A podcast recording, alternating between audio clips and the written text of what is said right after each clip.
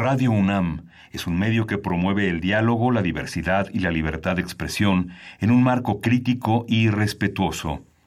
Los comentarios expresados a lo largo de su programación reflejan la opinión de quien los emite, mas no de la radiodifusora. Radio UNAM presenta Primer Movimiento. El mundo desde la universidad.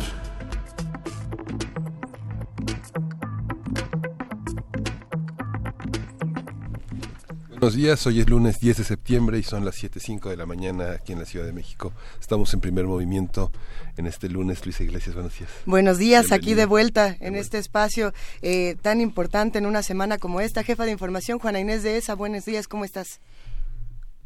Bien, Bien, sí, la respuesta tiene, tiene que ser así, eh, a pesar de que muchos estuvimos quizá eh, haciendo muchas otras actividades esta semana pasada, lo que ocurrió dentro de nuestra universidad es crítico y la situación continúa. Eh, no podemos mirar a otro lado cuando dentro de nuestra misma universidad están ocurriendo tantas cosas. Empezamos esta semana justamente con lo que ocurre en los últimos días de la semana anterior. Se liberan los, bueno, son liberados dos presuntos agresores de lo que ocurrió el pasado lunes con estos, eh, con estas agresiones en la explanada de rectoría. Estos dos presuntos agresores son liberados según el jefe de gobierno de, la Ciudad de México porque no había denuncias. Eso es lo que la información que se tiene y, y, por supuesto que la UNAM responde de inmediato diciendo que tiene denuncias tanto en la PGR como en la PGJ, Miguel Ángel. Sí, este malentendido que Entre la PGR este, se caracteriza por realizar en las múltiples operaciones eh, fallidas que ha tenido, eh, llevó a hacer una serie de declaraciones eh, alarmantes por parte de Amieva. una de ellas es que no fabricará culpables. ¿no? este, pareciera que la fabricación de culpables en voz de un jefe de gobierno como él representa toda una simulación en el sistema judicial que es eh, necesario revisar y por parte de, la universidad pareciera que no hay una intención de que las denuncias que se levantaron el viernes pasado el, miércoles pasado sean fructificaran en una detención todavía prolongada en una justicia expedita, rápida y aclaratoria ante la opinión pública. Sí, y bueno, eh, la respuesta de Rectoría ante nuestra petición de, un, eh, de una conversación y de un espacio de diálogo aquí ha sido, ya sabemos que quieren hablar con nosotros. ¿Algún día? No. De alguna manera, nada. No, no, la respuesta es sí, sí. Ya sabemos que quieren hablar con nosotros. Así como el teléfono inteligente en este momento nos han dejado en visto. Eh, es sí, sí, sí, es una suerte de visto. interesante. no sé, nos dejaron en ni los veo ni los oigo, creo, pero no importa, este, digo, sí importa, por supuesto que importa, pero bueno, pues ni modo. Eh, seguiremos seguiremos con, con estos temas y por supuesto seguiremos discutiendo el tema de la universidad con quien se quiera sumar a este diálogo. Con quien se quiera sumar la tardía respuesta de las autoridades de la universidad como de las autoridades de la capital eh, es pues deja muchas dudas, ¿no? ¿Qué tanto nos tardamos en responder? ¿Qué tanto nos tardamos en, en hablar con los estudiantes? Hubo, por supuesto, esta asamblea interuniversitaria. Habrá que ver qué fue lo que ocurrió en esta asamblea, qué se discute en más de 18 horas, que me parece importantísimo. La voz de los estudiantes a veces parece mucho más eh, certera y atinada en tiempos tan difíciles. Eh, por, por lo menos hay un salió un pliego petitorio de Azcapotzalco del que hablábamos eh, del CCH Azcapotzalco del que hablábamos fuera del aire Miguel Ángel que tiene una serie de puntos perfectamente necesarios me parece a mí para para seguirnos definiendo. Como comunidad sigue ahí el tema de eh, de el, respeto a la equidad de género el respeto la, la violencia dentro de la universidad eh, desde de muy distintas maneras y de perpetrada por muy distintos actores eh, tiene que revisarse tiene que discutirse de otra manera la universidad tiene que pensarse de manera más eh, pues más horizontal pero todo eso llevará tiempo y llevará diálogo y lo que no acaba de verse muy muy claramente es cuáles van a ser las eh, herramientas y los términos de ese diálogo, porque tampoco de ningún lado se puede dar de manera autoritaria, ni me parece a mí. Todo esto lo digo a, título, personal, por eso la ley nos eh, nos pone esa cortinilla que amablemente lee Juan Stack. Este, todo esto lo digo a título personal. Creo que de un lado y del otro se necesita muchísima más apertura y muchísimos más espacios de diálogo. Ojalá tomaran este sí. como uno de ellos. Y justo el, punto 7 del pliego petitorio es una es un punto que no solo atañe a los estudiantes del CCH Escaposalco. Dice que no existe ningún tipo de represalias físicas o académicas contra cualquier estudiante que haya participado en movimiento estudiantil. Digamos que si todavía estuviéramos en los tiempos de José Revueltas, José Revueltas diría que la autocrítica no genere una especie de, de persecución, que es algo que le pasa a los medios públicos. Eh, los medios que dirige la Secretaría de Cultura, la SEP, el Politécnico, la universidad, tiene viejos hábitos que no permiten que la, la necesidad de ampliar las fuentes, de ampliar las ideas, este, convierta a los medios públicos en boletines de prensa oficiales. un punto de vista que oscurece la posibilidad de crítica, de diálogo y de claridad. ¿no? Se está convocando, Miguel Ángel, a una marcha el día jueves, una marcha estudiantil, justamente para recordar también los eventos de 1968 y la relación que tienen los movimientos estudiantiles que no olvidan y que, y que siguen trabajando. Eh, hablaban hace un momento de equidad y de paridad de género, que es otro tema que se ha estado discutiendo mucho en los últimos días, tanto, tanto dentro como fuera de la universidad. Eh, tampoco podemos estar ajenos a lo que ha ocurrido con eh, los temas políticos, por supuesto que hay que decir que otra de las noticias que ocupa las primeras planas, además además de nuestra universidad, es lo que está ocurriendo en Chiapas eh, en este tema de equidad y lo que han llamado, entre comillas, cuotas o no cuotas de género, ciertas eh, diputadas, eh, habrá que discutirlo porque está en, en muchísimos periódicos, renuncian a su a su candidatura electa, por así decirlo, estas diputadas de, Chiapas para darle paso a los hombres. Y entonces se vuelve a discutir el tema de las que llamaban las Juanitas. Eh, es, un verdadero escándalo. ¿Qué está pasando en nuestro país en diferentes espacios políticos, académicos? Eh, ¿Qué está pasando con los estudiantes? Todo eso y más lo tenemos esta mañana en primer movimiento en un programa lleno de información. Sí, vamos a tener el seminario Cocinas en México, que es un, es un seminario que ha estado muy activo con muchísimas eh, eh, propuestas académicas, intelectuales, eh, populares. Vamos a conversar con la doctora Edith Yesenia Peña Sánchez, que coordina el proyecto nacional y una de las coordinadoras del seminario Cocinas en México. Diez áreas en diez secciones, como lo hacemos cada semana, platicaremos con Carmen Ferraz, soprano, que va a presentar una obra en particular que esperemos disfruten vamos a tener en la nota nacional de una la resolución de la Suprema Corte sobre el río Sonora, que hemos es un tema que, que hemos comentado varias veces aquí en Primer Movimiento. El comentario es de Omar Arellano Aguilar. Él es profesor de carrera en la Facultad de Ciencias. Una nota importantísima para este fin de semana, para, para también el cierre de semana anterior. Elecciones en Suecia, ¿qué pasó? Eh, vamos a platicar con Luis Guacuja, responsable del programa de estudios sobre la Unión Europea del posgrado de la UNAM. Y la poesía necesaria, a ver qué pepenaste esa semana. Ay, me han dado una serie de libros tan bonitos en tanto en Guanajuato como en San Luis Potosí que me gustaría compartir con, con todos ustedes. El nuevo poemario de Ángel Ortuño, que es una verdadera maravilla, pero muchos más. Vamos a ver cuál, cuál sale esta mañana aquí en Poesía Necesaria, porque cerramos con movimientos estudiantiles ayer y hoy, justamente eh, para seguir conversando sobre lo que pasa con nuestra universidad y lo que ha pasado a lo largo de los años. Vamos a platicar con la doctora Eugenia Alien Montaño, que siento que ya, ¿hace cuánto que no platicábamos con ella? ¿Poquito? cuatro meses unos mesecitos. Bueno, ella es investigadora del Instituto de Investigaciones Sociales de la UNAM. Estaremos platicando también con Iván Saloma Dorado, estudiante de la Facultad de Ciencias Políticas y Sociales de la UNAM y ex consejero universitario. Así que invitamos a todos los que hacen comunidad con nosotros a que se queden de 7 a 10 de la mañana en el 860 de AM, en el 96.1 de FM y en www.radio.unam.mx. Y vamos, a, vamos con música con Abdullah Ibrahim Trio, Tuan Guru.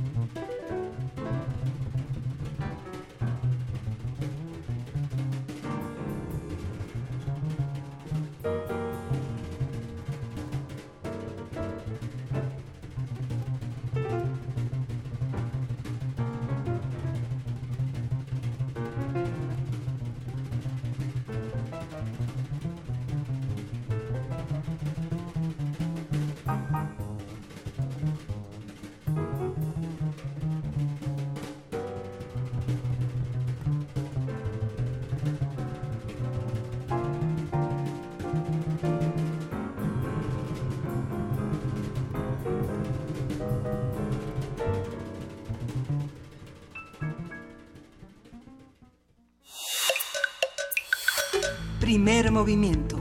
Hacemos comunidad. La cocina mexicana es rica en sabores, en historia y tradición. La gastronomía nacional tiene una gran diversidad y a través de ella se ha podido conocer mucho sobre las distintas regiones del país. La Secretaría de Cultura, el Gobierno de la República y el Instituto Nacional de Antropología e Historia organizan la siguiente sesión del Seminario de Cocinas en México, la cual tendrá lugar este martes 11 de septiembre, mañana, en el Auditorio Leonardo Manrique de la Coordinación Nacional de Antropología, y donde se tratará el tema Aproximaciones a la Tecnología Culinaria desde la arqueología de los sentidos, el caso Maya, además de contar también con la exposición Tianguis, esto con Z, Tianguis, en la Ciudad de México.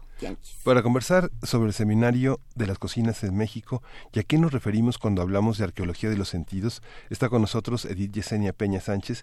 Ella coordina, es la coordinadora nacional del Proyecto Nacional Cocinas y una de las coordinadoras del seminario Cocinas en México. Buenos días, doctora.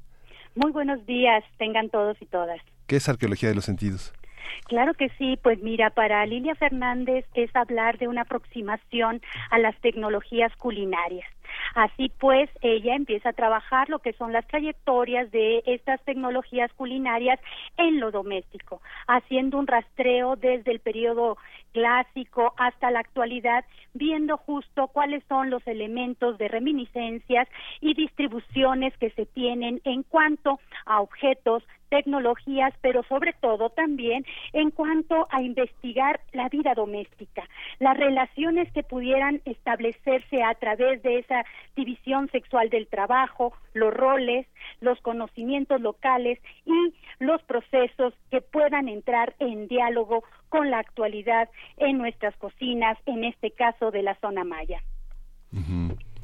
Hay muchos trabajos monográficos de varios investigadores de Lina que se han dedicado a hablar desde las semillas hasta los granos eh, del maíz en específico, frutos, eh, chiles.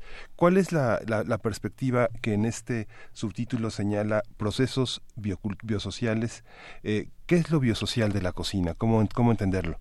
Claro que sí. En este, en este sentido, para nosotros trabajamos un modelo biocultural que nos permite hablar de tres grandes momentos. El primero es el respeto y la continuidad para conocer la memoria que existe en la gente, en esta relación entre el entorno, el medio ambiente, la naturaleza, en los conocimientos tradicionales que se desarrollan no solo como proceso de adaptación, sino de continuidad, y también el segundo elemento que nos interesa, aparte de la memoria biocultural, justo es el territorio, estos paisajes, estas maneras de involucrarse con el entorno, la humanidad con la naturaleza, sociedad, la percepción, el significado del alimento, hasta cómo va estas trayectorias múltiples y diversas de la búsqueda, la obtención, la tecnología, la presentación del alimento, el consumo, el desecho y la relación que existe entre la nutrición y salud.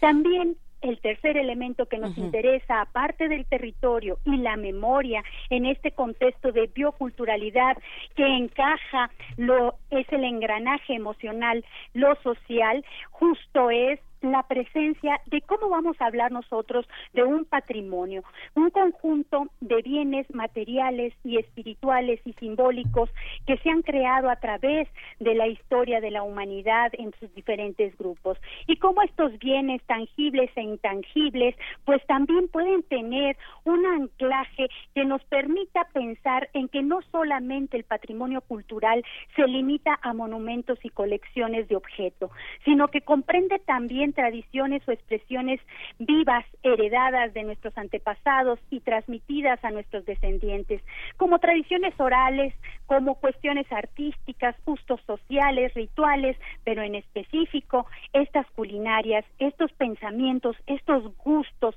las sazones, las tecnologías que nos llevan a pensar en que existe una relación entre la naturaleza dentro del patrimonio inmaterial y no implica solo una visión de un modo de ver el mundo, sino implica también un marco que se requiere proteger y legalizar. En este sentido, doctora, eh, se piensa que la cocina justamente es algo desvinculado, que es eh, que no tiene esta dimensión, digamos, la dimensión eh, social, la dimensión hasta ecológica, científica de, la cocina. Y, sin embargo, cada vez que, por ejemplo, hablamos con un chef o con un alguien que se encarga de estudiar la, la cocina tradicional, dice cada vez es más difícil, por ejemplo, encontrar ciertos ingredientes indispensables para la cocina tradicional por un problema de producción, por un problema de desatención al campo, por un problema eh, hasta climatológico. ¿Cómo, eh, cómo, ¿Cuál es la, esta dimensión social política y científica de, y ambiental de la cocina?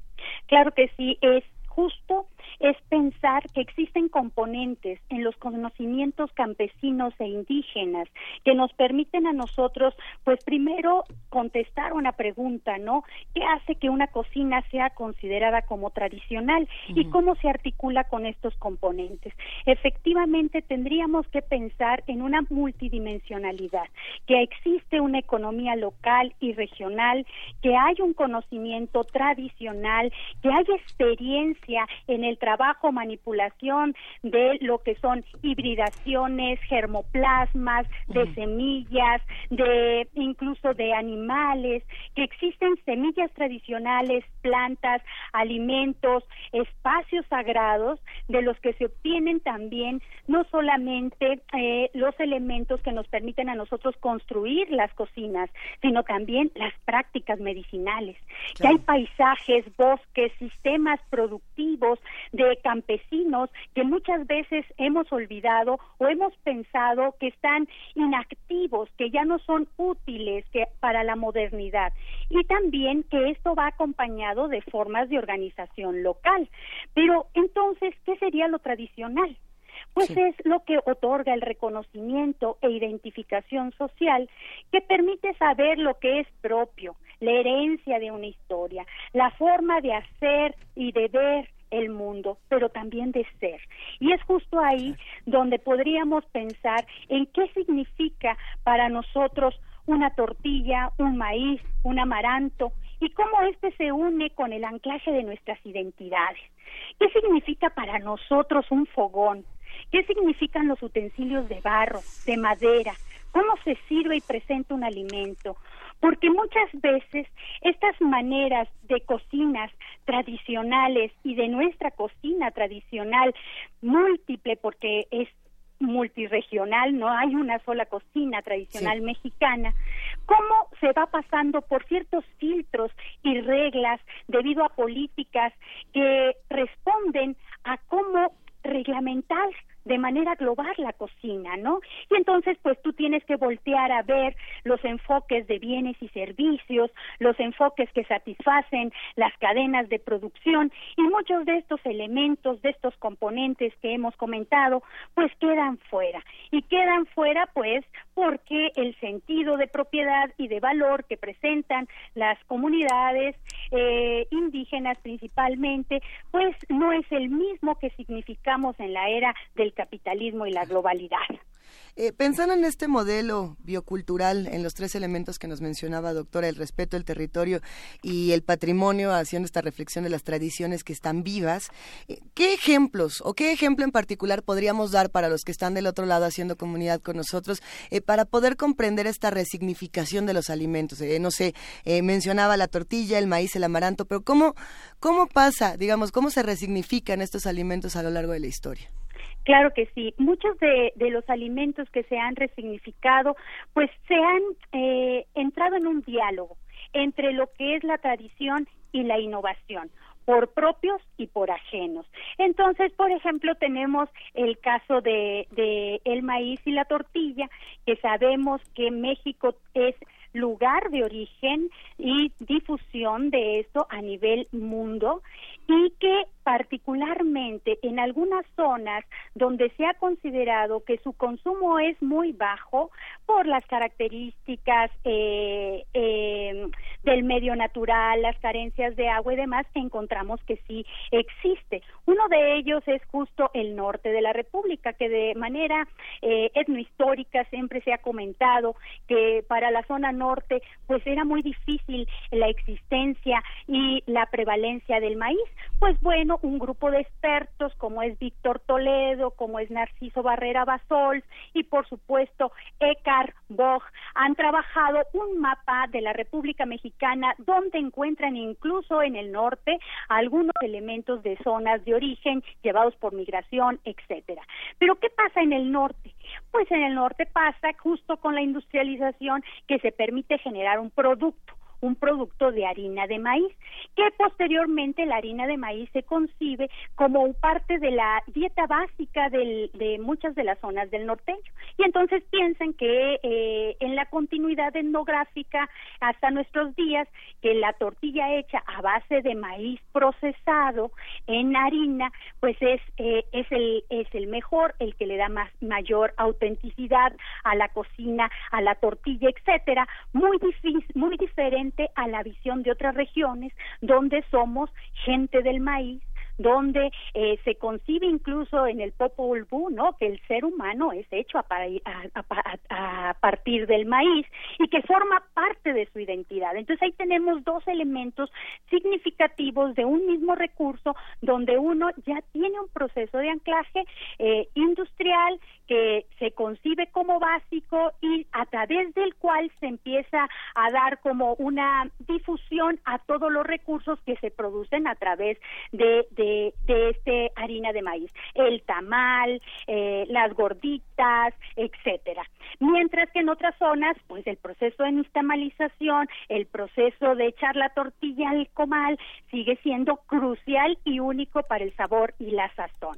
También encontramos otros muchos procesos como las tecnologías, que muchas veces se piensan que las tecnologías son únicas de un solo lugar o cómo se han ido transformando poco a poco. Pues tenemos los fogones que se encuentran en la zona norte también, Coahuila, Nuevo León, etcétera, donde son fogones desde eh, pues los grupos nómadas y seminómadas, donde ahí ponían en este sistema de cocción tipo barbacoa las las piedras, el, eh, la leña y se ponía a cocer por ahí este un tipo de pasta llamado eh, a base de harina de mezquite que elaboraban, tunas, nopales, y se comía, ah, y también por supuesto las las las piñas que se utilizan mucho de del maguey, que se mordían, gabazo, lo tiraban, etcétera, y que esa tecnología la encontramos en otras zonas de la República. En el centro de México la encontramos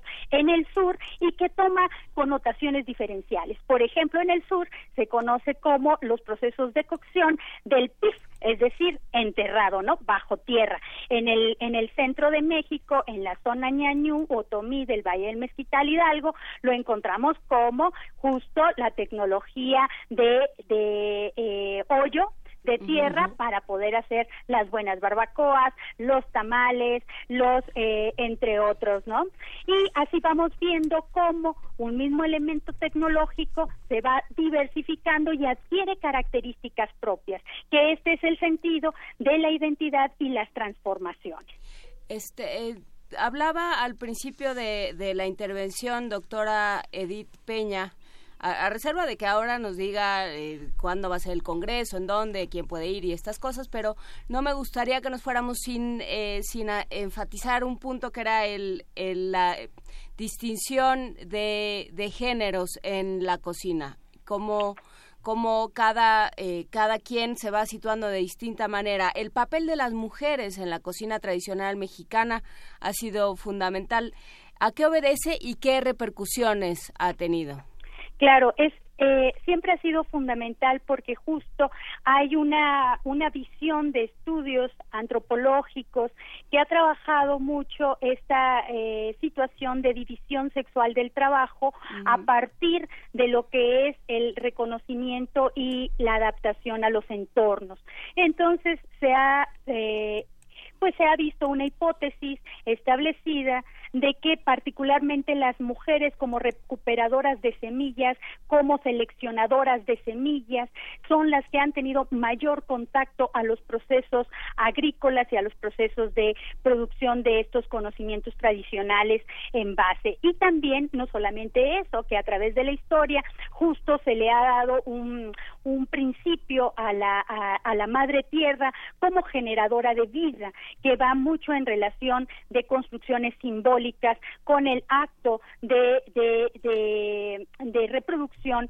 de, que tienen los seres humanos. Mm. Pero no solamente eso, también se ha dado elementos que han permitido continuidades. Por ejemplo, en el ámbito de la antropología física se han encontrado restos óseos donde hablan de deformaciones del talón en, en, en algunas zonas de México, donde la actividad manual de metatear, por ejemplo, el maíz, tronar el maíz en el metate, etcétera, la continuidad ha dejado evidencias eh, tan fuertes en, en esta parte del cuerpo que coincide con eh, después hacer un estudio de características eh, eh, de sexuación de los restos óseos de que son mujeres. Y también se han encontrado diferenciaciones que, por ejemplo, encontramos en zonas lacustres una serie de enfermedades de carácter reumático que particularmente se observan en restos óseos masculinos.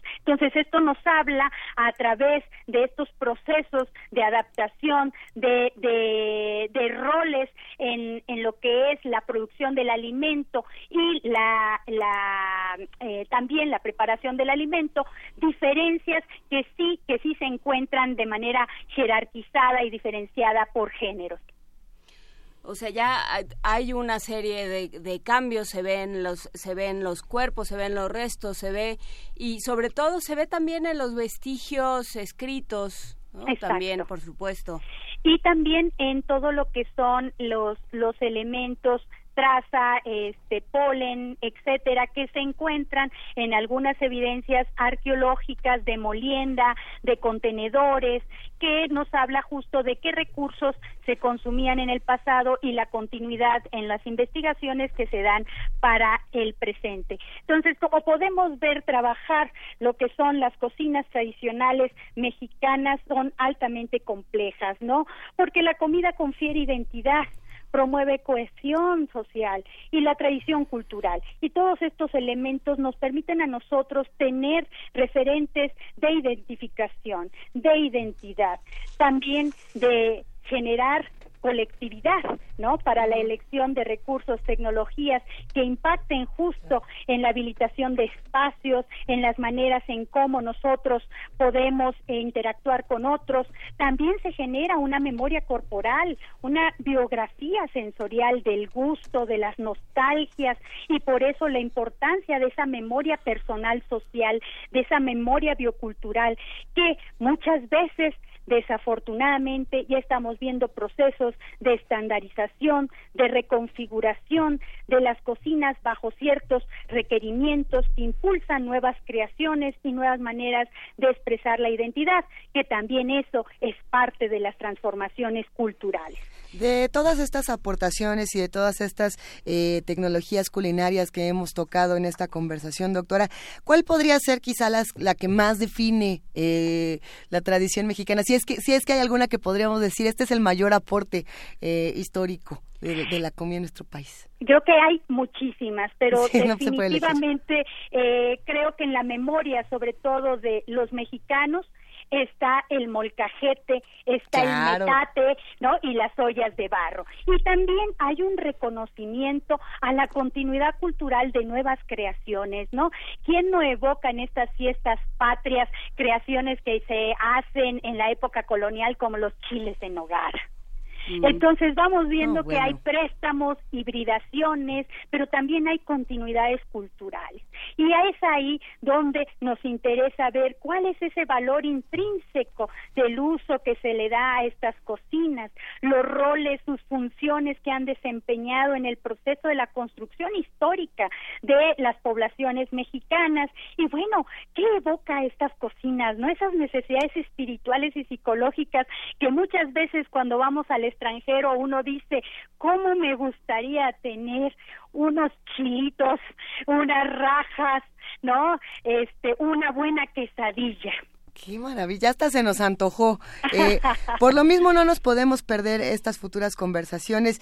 ¿Qué día, a qué hora, cómo le vamos a hacer para entrar al seminario de cocinas en México? Claro que sí, este seminario de cocinas en México eh, está, eh, se realiza el primer martes de cada mes en la Coordinación Nacional de Antropología e Historia, allá en Avenida San Jerónimo, número 880, Colonia San Jerónimo Lídice.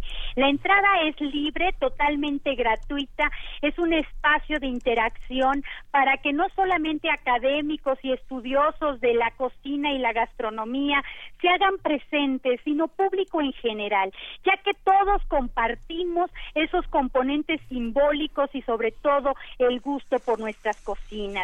El, efectivamente, el 11 de septiembre, mañana martes, tenemos la aproximación a las tecnologías culinarias desde la arqueología de los sentidos, el caso Maya, que estará con nosotros la doctora Lilia Fernández Sousa de la Universidad Autónoma de Yucatán. Y estará también eh, el cronista Luis Gutiérrez, el cronista de los pueblos de, este, de la Ciudad de México, que tiene la revista Crisol, hablando del tianguis en la Ciudad de México y las modificaciones que se han dado también en estos espacios de intercambio y cómo han surgido también nuevas innovaciones, nuestros mercaditos del orgánico, donde se, promueve el trueque, una de las formas ancestrales de intercambio, sobre todo en estos tiempos de, de problemáticas económicas tan importantes que se requiere y sobre todo también para apoyar lo que es, es el campesinado de la Ciudad de México que existe todavía en sus barrios de poblaciones originales. Pues como pueden ver, los invitamos el primer martes de cada mes y mañana a partir de las 11 de la mañana y hasta la una de la tarde estaremos en la Coordinación Nacional de Antropología pues ahí eh, está hecha la invitación. Muchísimas gracias, ya está el cartel y todo el programa y toda la información en nuestras redes. Muchísimas gracias, doctora Edith Yesenia Peña Sánchez, coordinadora nacional del Proyecto Nacional y una de las coordinadoras del seminario Cocinas en México. Muchísimas gracias y que tengan muy buen día. Muchas gracias, igualmente. ¿Vamos a música? Sí, vamos a música. Vamos a escuchar de Silvestre Revueltas con la Orquesta Sinfónica Simón Bolívar, El Renacuajo Pasador.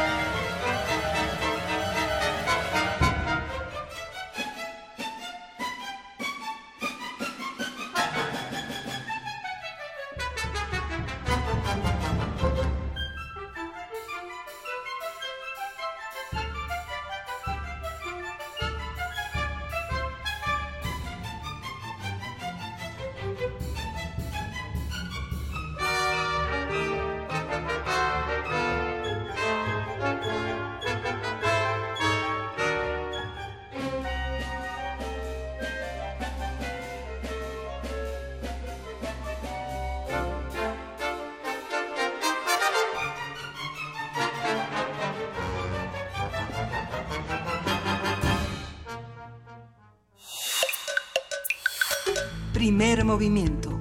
Hacemos comunidad. Y después de esta conversación que acabamos de tener con la doctora Edith Yesenia Peña Sánchez para hacer esta invitación a los seminarios eh, de, cocinas de México, pues pasamos de nuevo al tema de la Universidad Miguel Ángel. Sí, vamos a conversar con Ixtlisochi López Ibarra. Ella es estudiante de la Facultad de Ciencias Políticas y Sociales y tenemos el privilegio de que esté con nosotros como parte del programa de servicio social. Hola, Ixtlisochi. Hola. Muy buenos días, ¿cómo están? Buenos días, Xochitl. Tú has, tú has estado, eh, has formado parte y has, eh, de alguna manera, sido, ha sido nuestra pues nuestro contacto con lo que ha sucedido dentro de estas asambleas eh, nos ha sido platicando más o menos cómo ha ido evolucionando eh, el, movimiento, qué es lo que, cuáles han sido las discusiones que se han dado.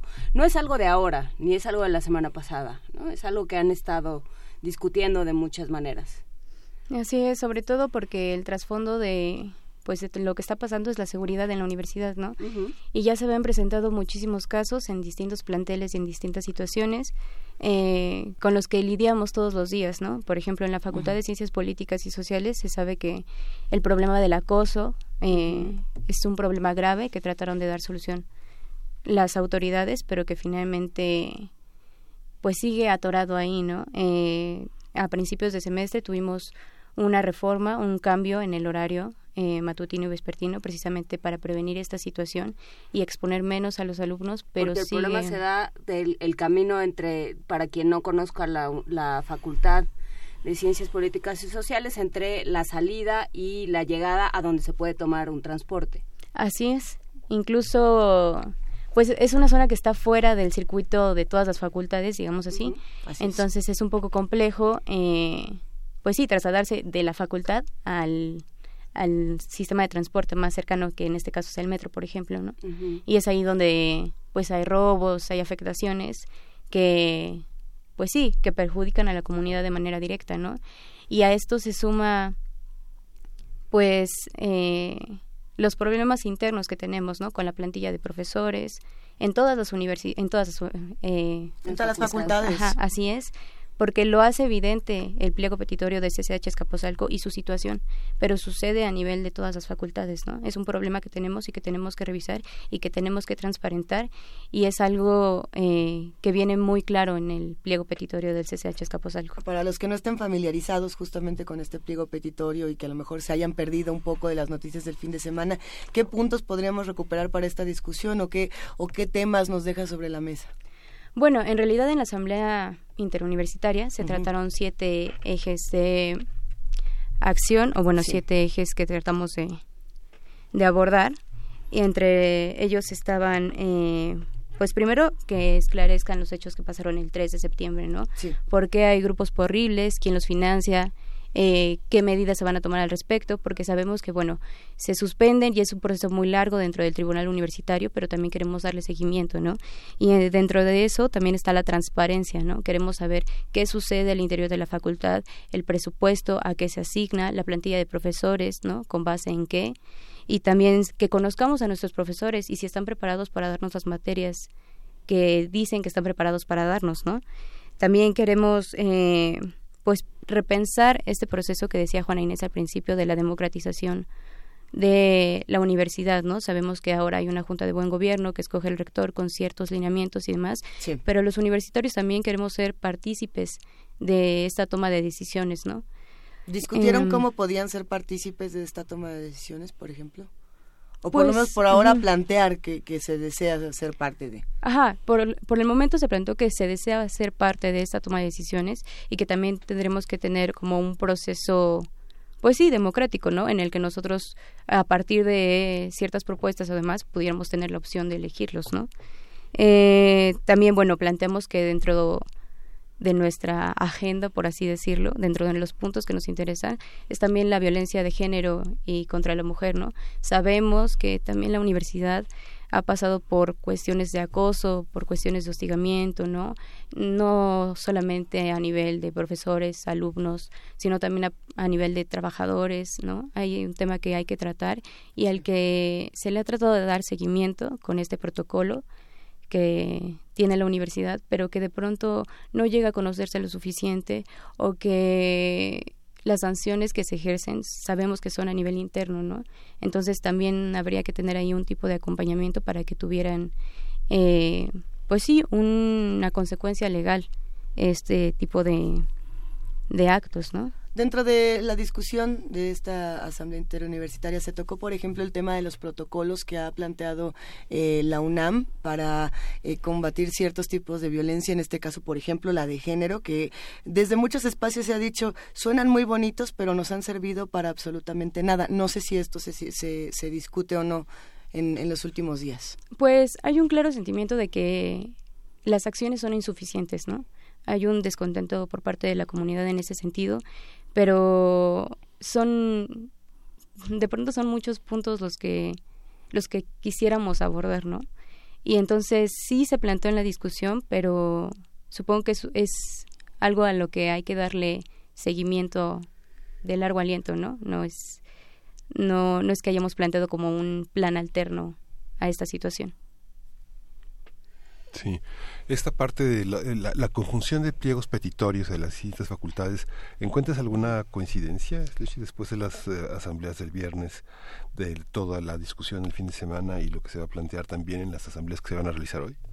Pues sí, yo vi que en los pliegos petitorios casi todos los puntos se repetían, ¿no? El primer punto de casi todos era el cumplimiento del pliego petitorio del CCH Escaposalco, pero también se sumaban cuestiones de seguridad, cuestiones eh, de planta docente, de transparencia, y pues cuestiones internas de los planteles, ¿no? Que los chicos eh, generalmente quieren más espacios en donde puedan expresarse, ¿no? Espacios culturales, espacios para desarrollar actividades, para plantear proyectos y pues eso fue lo que tuvieron en común, ¿no? Y también pedir pues sí, la exigencia que está presente de, del esclarecimiento de los hechos. ¿Qué sigue a partir de este momento para ir cerrando la conversación, Istlizochitl? Pues dentro del plan de acción que se planteó dentro de la Asamblea Interuniversitaria y que se va a discutir hoy en cada facultad y en cada escuela, eh, se tiene programada una marcha para el jueves que va a ser del Museo de Antropología al Zócalo de la Ciudad de México. ¿Y a qué hora? Ah, me parece que es a las 4 de la tarde. Déjame confirmar. es, a, las 4. ¿Implica suspensión de clases? Porque hoy regresan los estudiantes de ciertas facultades a, clases de manera regular. Pues también sería una cuestión, yo creo que no implica que se cierren las escuelas, pero creo que también es una decisión que tiene que tomar cada uno de los planteles a, pues sí, cada uno de los planteles será responsable de esa decisión, ¿no? Y también eh, que para todo esto Hoy se va a discutir el término del tiempo, pero también se puso una fecha límite para que se dé solución, por ejemplo, a los problemas, problemas más urgentes, que es la resolución del pliego petitorio del CSH. Bien, eh, esta marcha a la que se convoca para el día jueves coincide justamente con la marcha del 13 de septiembre de 1968, la marcha del silencio. Eh, también me imagino que se discute dentro de esta asamblea la importancia histórica de un momento como este, 50 años, y qué va a pasar en, en los próximos días. Vamos a estar completamente atentos, Istlizochitl López, y te queremos agradecer por, por esta información que nos compartes pues sí vamos a estar pendientes y sí eh, hacemos un balance y sobre todo porque la institución eh, a la que pertenecemos eh, ha hecho un homenaje o ha hecho varias actividades para conmemorar la lucha de los estudiantes en 1968, pero pues también queremos decir que estamos aquí, ¿no? Que queremos diálogo con las autoridades, que queremos buscamos la mejor eh, forma de solucionar las cosas. Bien. Y pues que estamos aquí, ¿no? 50 años después sigue habiendo eh, demandas estudiantiles o problemáticas que se tienen problemáticas que se tienen que resolver y que no solo queden en un aniversario, ¿no? Eso. Por supuesto. Y mientras, eh, yo espero que mientras haya estudiantes haya peticiones y haya interés por cambiar las cosas. Muchísimas gracias, Itlizochitl López, estudiante de la Facultad de Ciencias Políticas y Sociales, parte del equipo de Primer Movimiento. Seguiremos hablando de este tema, pero nos vamos en este momento nos vamos a nuestra sección 10 áreas en 10 lecciones. Vámonos. Primer movimiento. Hacemos comunidad. 10 áreas en 10 sesiones. Buenos días, Carmen Ferra, ¿cómo estás? Hola, muy buenos días, Luisa. Muy bien, gracias. Qué gusto escucharte. En momentos críticos necesitamos la música para reconciliarnos con la realidad. Así es, la música siempre ayuda. ¿Y la ópera cómo nos va a ayudar el día de hoy? Cuéntanos. Bueno, vamos a tomar un área que es bastante mmm, agradable, bastante alegre en esta sección, ¿verdad? No toda la obra. Ok, ok. y se titula Agerri que significa Yo me río de verme tan bella, es el título completo. Yo me río de verme tan bella. Exactamente. Es la versión académica e intelectual de me, de, me duele la cara de ser tan guapo, básicamente. Sí, yo me río de verme tan bella en este espejo. Exacto. Es, es una verdadera maravilla. Pertenece a Fausto. Sí. Cuéntanos, por favor. Ok, esta obra es un tanto eh, compleja, eh, por así decirlo, porque, bueno, Fausto es una leyenda alemana que surgió por 1587, 1588, ha tenido muchas versiones, muchas adaptaciones y la más conocida es la de Goethe, que ya fue una obra eh, en dos partes bastante, bastante eh, desarrollada. Y de esta obra de Goethe es en la que se basan para hacer la ópera. Aún así, solo se abarca una pequeña parte eh, de todo lo que es Fausto. Eh, Fausto en realidad trata de un de un profesor, un doctor, un intelectual alemán que ya es ya está avanzado en edad, está frustrado porque dice que todo su conocimiento, todo lo que estudió no lo llevó a nada y lo hizo perder parte de su vida y alejar al amor. Entonces él pide eh, como un trato con, con el diablo, eh, que se aparece en la forma de Mefistófeles, y él le ofrece la juventud durante 24 años. Le ofrece juventud y conocimiento ilimitado a cambio de que cuando él muera, pues se vaya al infierno. Su alma le pertenece a él y ese es el pago, ¿no? Entonces en esta obra, Fausto, eh, hablando de la ópera, es lo, solo lo que se abarca, Fausto sí hace el trato con Mefistófeles y pide que lo ayude a conquistar a, Margarita, que él la, la conoce, ¿no? Y siempre le ha gustado, pero ella es joven y él ya era muy viejo. Al volverse joven, eh, conquista a Margarita y bueno, ya ella sí eh, accede, ¿no? Este, eh, lo corresponde. Él la, enamora, la embaraza, pero a causa de todos estos placeres mundanos que, que le ofrece Mefistófeles, la abandona. Entonces Margarita tiene a su hijo, es excluida socialmente porque era mal visto, ¿no? Que, que era una mamá soltera. Y en algún momento eh, este Fausto regresa y mata al hermano de Margarita porque él, él lo acusa, ¿no? De haber este, corrompido a su hermana. Mata a Valentín, que es el hermano de Margarita. Margarita eh, se trastorna y mata a su propio hijo. Es, es todo un drama esto. Hijo. Mata a su hijo y bueno, Fausto eh, a ella la sigue viendo como, como la pureza, eh, como una criatura pues buena. Ella muere eh, se vuelve loca al final, ella muere y Fausto le dice que la puede salvar, pero ella no acepta, eh, prefiere dejar, de, eh, dejar todo en manos de Dios y del arrepentimiento. Y bueno, al final ella muere, ella va al cielo, Fausto muere ya a una edad bastante avanzada, muy, muy avanzada, y él se va al infierno. Y pues, además, qué infierno. qué infierno. Pero lo seguiremos platicando, Carmen Ferrá, porque nos cayó encima el tiempo y si no, no nos va a dar tiempo de escuchar a Fausto. Claro que sí. Bueno, disfrutemos de esta área, es bastante conocida y es por la soprano Angela Gorgi. Muchísimas gracias, Carmen Ferrá. Nos escuchamos la próxima semana. Bueno. Buen día. Igualmente.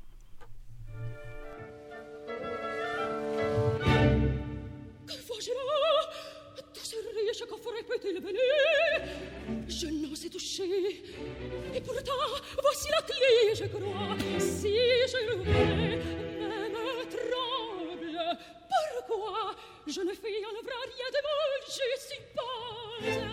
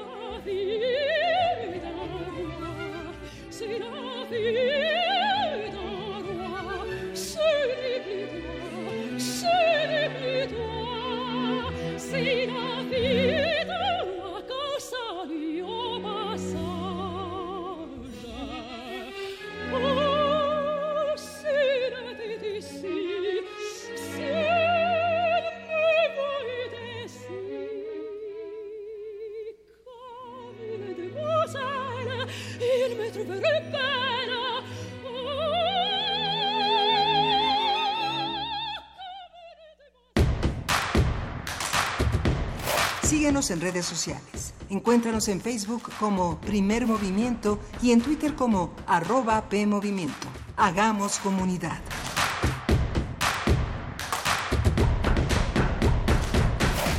¡Acción! Personas egoístas, violentas, que anteponen sus intereses a los derechos de otras personas. En la ficción les dicen villanos. Y en la realidad, para celebrar su séptima edición, Little México Film Festival 2018 convoca a todos los estudiantes o realizadores audiovisuales independientes a participar en su certamen de cortometraje. Certamen de cortometraje. Tema Corrupción. Participa con el género que mejor se acomode a tu estilo. Ficción, documental, animación, experimental y fusión. ¡Silencio va a correr! Tienes hasta el 30 de septiembre. Consulta las bases en www.limefilmfest.com. ¡Córrela! Realidades en pantalla que superan a la ficción cotidiana. Little Mexico Film Festival. ¡Corte Arcadia, primera muestra internacional de cine rescatado y restaurado en la UNAM. A 50 años del 68 en México y el mundo, descubre películas nunca vistas en nuestro país. Presentaciones, mesas de reflexión, exposiciones y debates. Te esperamos del 25 al 30 de septiembre en el Centro Cultural Universitario y distintas sedes de la UNAM. Consulta cartelera en arcadia.unam.mx y en redes, arroba Filmoteca UNAM. Entrada libre. Arcadia es archivo vivo. Es la Filmoteca de la UNAM. Don Fer. ¿Qué tal? Pásele. Gracias. ¿Barba y bigote como siempre? No, don Pepe. Ahora el turno es de Santiago. Vamos a tramitar su primera credencial para votar. ¿A poco ya cumpliste 18, mijo? Ya, don Pepe. Si ya hasta quiero tener mine para ser parte de las decisiones de México. Muy bien, muchacho. Pues si es por eso, entonces el corte va por mi cuenta. Pásale. Ahora que cumples 18, saca tu credencial para votar. Porque mi país no importa, yo ya tengo mi INE. El Museo Nacional de Arte exhibe la muestra Gliptoteca de la Piedra al Barro, escultura mexicana siglos XIX y XX, que reúne más de 70 esculturas en yeso, mármol, bronce, terracota, barro, piedra y madera, además de trabajos sobre papel en la escultura como dibujos, litografías y grabados. La exposición Gliptoteca de la Piedra al Barro, escultura mexicana siglos XIX y XX, se puede visitar en el Museo Nacional de Arte, calle Tacuba número 8, Centro Histórico de la Ciudad de México.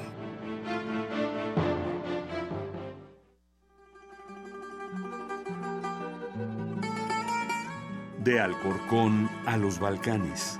De Cabo Verde a la India. Se parte de este viaje por la música del mundo. Mundofonías. Una expedición de Araceli Zigane y Juan Antonio Vázquez. Sábados a las 18 horas por el 96.1 de FM.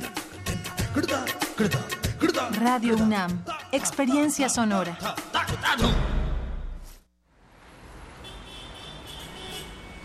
Extra, extra, música nueva. En voz de sus creadores y sus intérpretes. Extra, extra. Testimonio de oídas. Música nueva. En voz de sus creadores. En voz de sus intérpretes. Martes y jueves a la 1 a.m. o en su retransmisión los sábados y domingos también a la 1 a.m.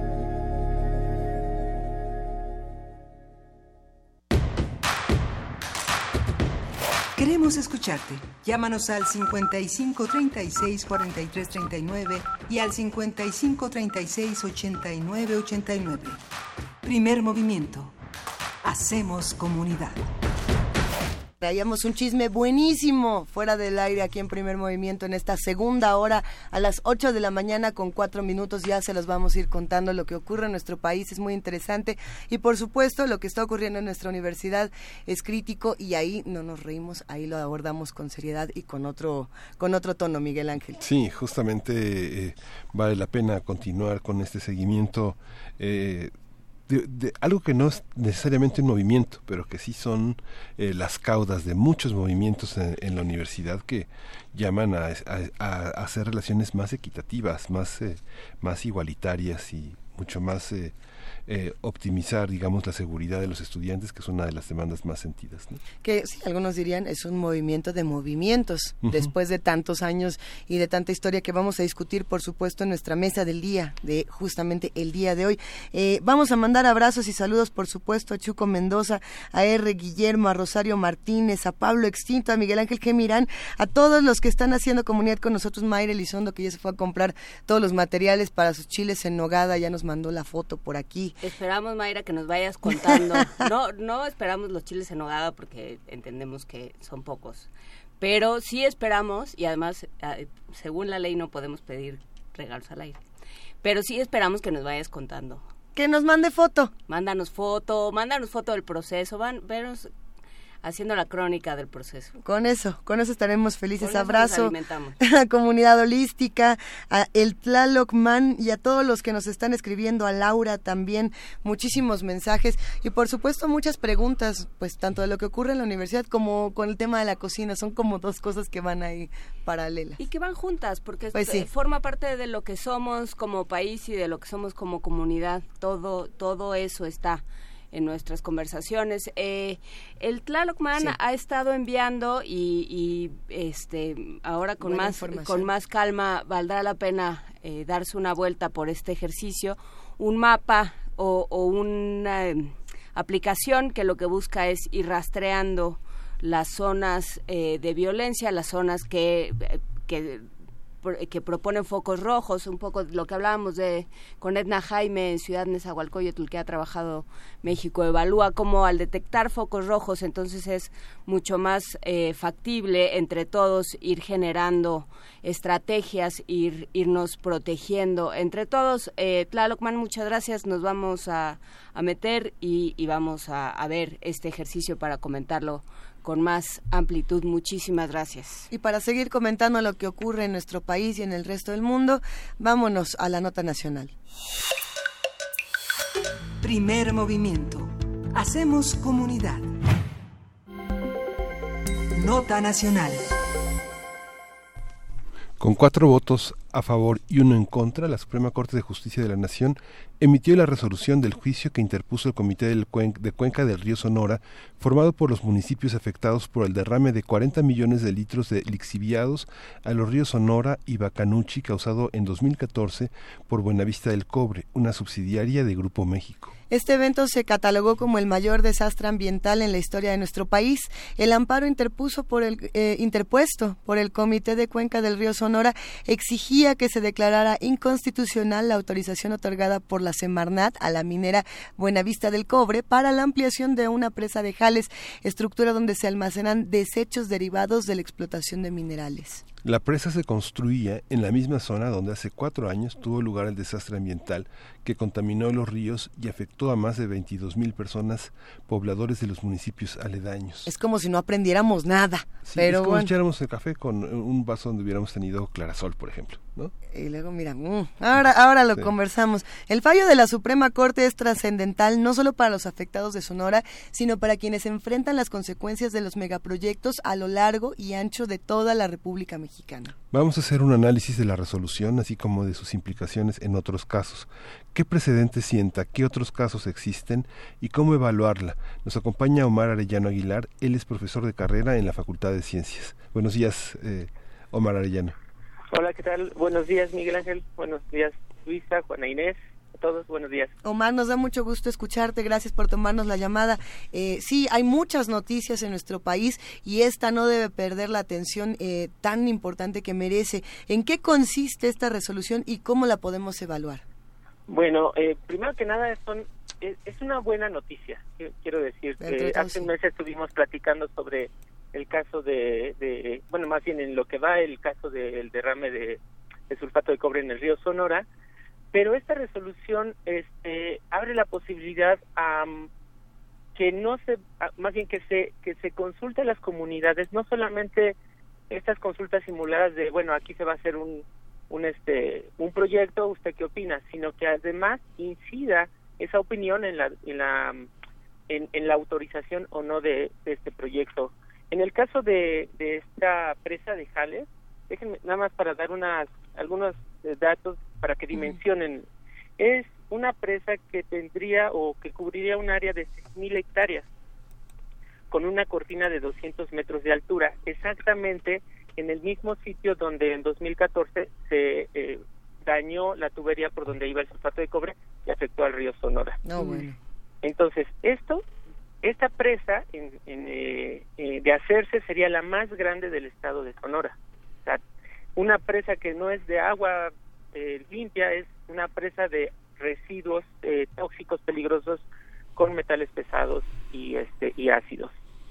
Es, esa es la dimensión de la presa. Y bueno, el, la resolución está sobre una autorización que dio Semarnat en 2013 eh, para hacer esa presa que cubriría, que estaría desde 2000 vigente desde 2013 a 2071. Perdón, perdóname que te interrumpa, Omar. Entonces eh, se aprueba antes, digamos, de del gran desastre del río del río Sonora. Sí, se aprobó antes, el 29 de julio de 2013 se aprobó la autorización por parte de Semarnat y no se consultó a la, a la gente. Viene el accidente en 2014 y es hasta 2016 que la comunidad de Bacanuchi eh, pone un amparo, pero, el pero un juez de distrito eh, considera que los quejosos no acreditan la afectación a sus derechos, dado que no eh, viven en donde se va a construir la presa.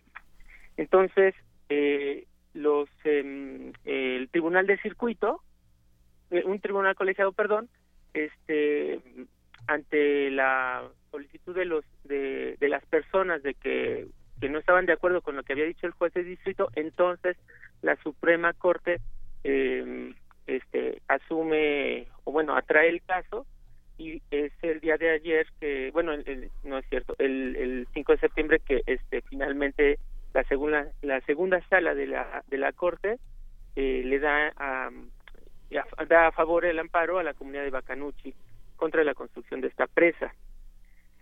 Y déjenme decirles que esto además eh, obviamente coincidió con que eh, el relator de Naciones Unidas para el caso de de, del accidente de, Sonora que, vino a visitarnos el año pasado, mandó un día antes, este relator especial, una, una carta a la Suprema Corte eh, externando su preocupación precisamente por el caso y además recordándole a, a los jueces que México ha ratificado el Convenio Internacional sobre Derechos Políticos y Civiles que eh, reconoce el acceso a la información y la participación pública que además México se ha sumado al acuerdo de Escazú sobre un acuerdo regional sobre acceso a la información, participación pública y justicia ambiental, de tal manera que, este, pues bueno, ellos, eh, Naciones Unidas, está preocupado porque estos megaproyectos se están haciendo sin consultar a la comunidad,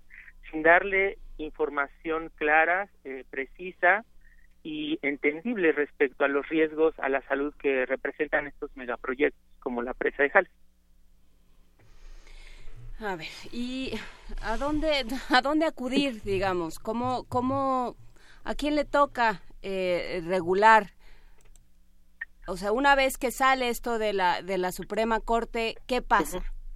Bueno, ¿qué pasa? Que este, las se tiene que frenar el, el proyecto en caso de que esté realizándose y las autoridades competentes que sería Secretaría de Medio Ambiente junto con este los eh, si no tengo malentendidos eh, sobre el, eh, las em, los los el poder judicial del estado tiene que entonces acatar la resolución e ir a clausurar ese proyecto. Y entonces este bueno se va a tener todavía que discutir qué es lo que va a ocurrir si se va a hacer la consulta o si de plano se se, echa para atrás todo, ese proyecto. Realmente este todos esos pasos bueno creo que creo que eh, un abogado en derecho seguramente debe de saber más este pero definitivamente la secretaría de medio ambiente está operando o, o más bien operó muy mal este procedimiento porque debe de exigir la consulta pública. Y ahora lo que resuelve el, la Suprema Corte es que no, como les digo, no es solamente consultarles y preguntarles, sino que les da la posibilidad de, a, las comunidades de incidir sobre el proyecto, es decir, de autorizar o no el proyecto de manera más clara.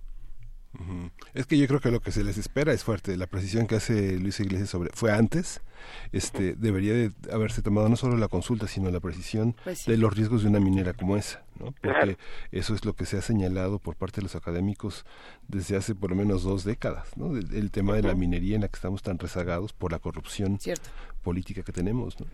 Sí, así es.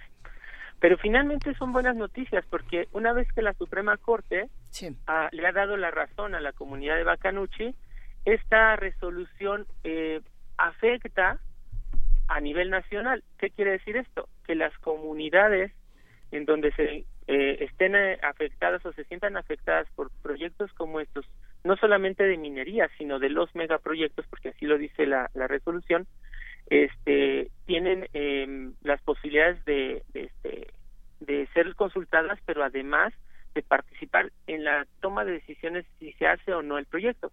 Este, por ejemplo, sería el caso eh, para la comunidad de Atenco en el caso del nuevo aeropuerto. Sí, exacto. Eh, Pensando entonces en, no, quisiera decir pequeñas victorias, porque sí hay victorias dentro de todo, eh, dentro de toda esta catástrofe. Eh, no solamente pensar en qué otros casos, qué otros ejemplos hacia atrás podemos encontrar que pudieron haber eh, encontrado una solución como esta y que quizá no la encontraron y que a lo mejor habrá que, retomar.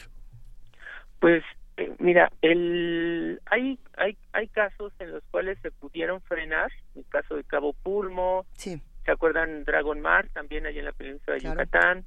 Este, pero, por ejemplo, hace poco, eh, bueno, hace unos años se em, frenó la construcción de una mina que se llama Caballo Blanco, que está a 5 kilómetros del reactor de Laguna Verde, y que la comunidad eh, exigió que se frenara ese proyecto. Se frenó el proyecto, pero el año pasado nuevamente se reactivó y se intentó otra vez este, autorizar la extracción minera eh, en el mismo sitio, eh, pero con otro nombre. Este, y está mm. ese proceso, por ejemplo, abierto. Eh, y hay, por ejemplo, el caso de, de, este, em, de las em, instalaciones de, de minería que están en Oaxaca y en Chiapas, también es un, es un tema que, que se tiene que, que ir atendiendo. Realmente, como yo les decía la vez pasada, o sea, son a nivel nacional 380 casos de conflictos socioambientales y muchos de ellos están relacionados con estos megaproyectos.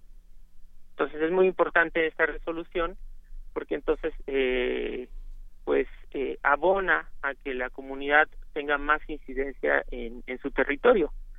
Porque muchas veces, por ejemplo, en el caso del fracking, ahorita eh, que se me viene a la mente, se están licitando los, las zonas de perforación y la gente no tiene conocimiento de eso. Entonces eso obviamente es algo que está mal porque la gente tiene que estar eh, totalmente consciente de que está ocurriendo eso, tiene que tener esa información y tiene que decidir si quiere o no quiere tener pozos de fracturación hidráulica en su patio.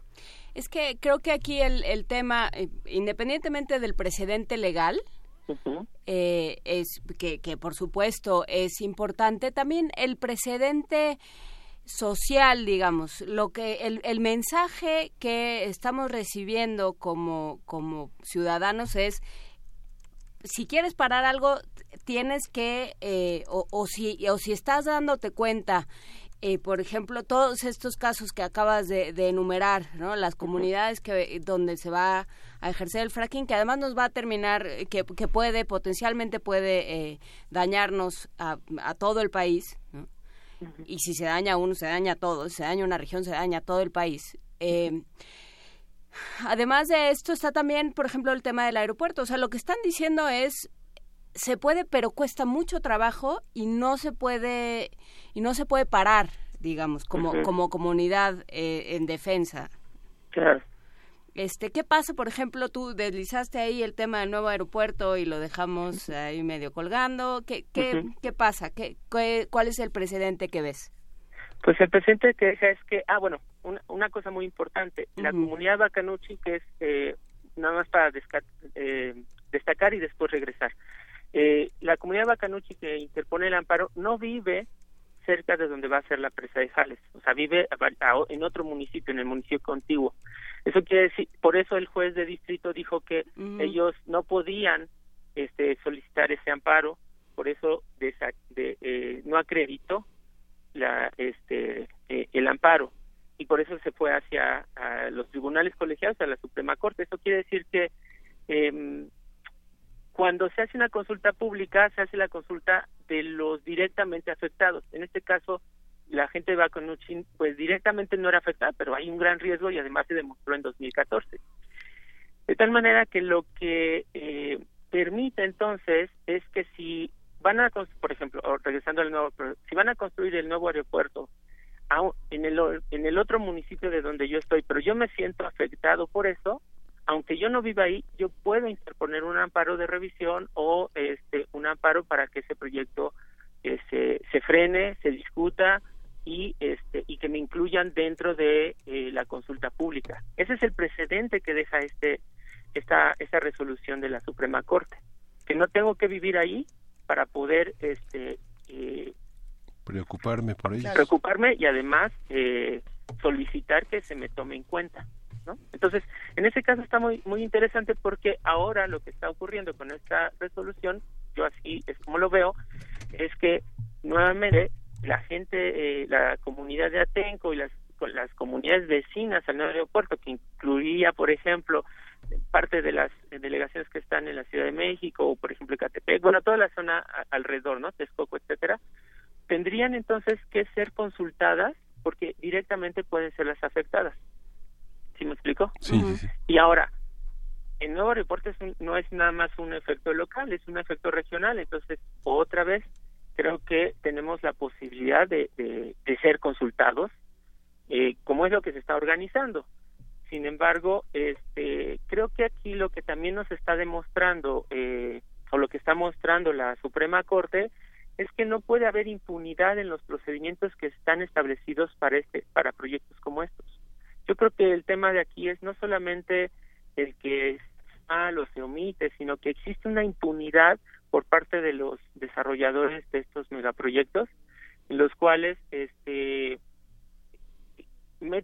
invierten su, hacen inversiones y eh, pero son inversiones que representan un riesgo a las comunidades en su salud, en su derecho a un ambiente sano, en su derecho al acceso a la información y son las autoridades las que están en este caso pues cometiendo eh, esta omisión muy grave y que es así como lo señala la carta del relator especial de Naciones Unidas que dice es que es muy grave que no se le haya consultado a la comunidad bueno, es que parecería eh, evidente, ¿no? Y por supuesto que, que seguramente hay por ahí una evaluación de impacto ambiental y de impacto social este, que dice que va a beneficiar muchísimo y que va a desarrollar la zona y que va a crear empleos. O sea, seguramente existe en el papel, que ese es el gran problema de la regulación, que, que, ahí están, eh, que se cumple, en el papel se cumple con los requisitos, pero que, o sea, si un juez te contesta, pues ni es su río, ¿qué, qué está dando lata?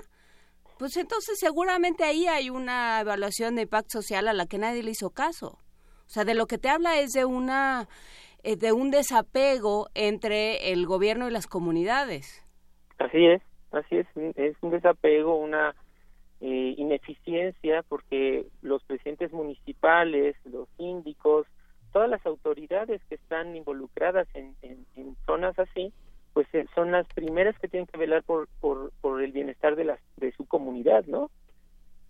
Bueno, yo pensaría pues eh, la cantidad de activistas asesinados digamos este hay una hay un hay un ha habido un incremento de cerca de 36 este agresiones en lo que va de 2010 a 2016 y hay una documentación de fundamentalmente eh, las, las personas atacadas son mujeres, es algo a, este, insultándolas, desprestigiando a su familia.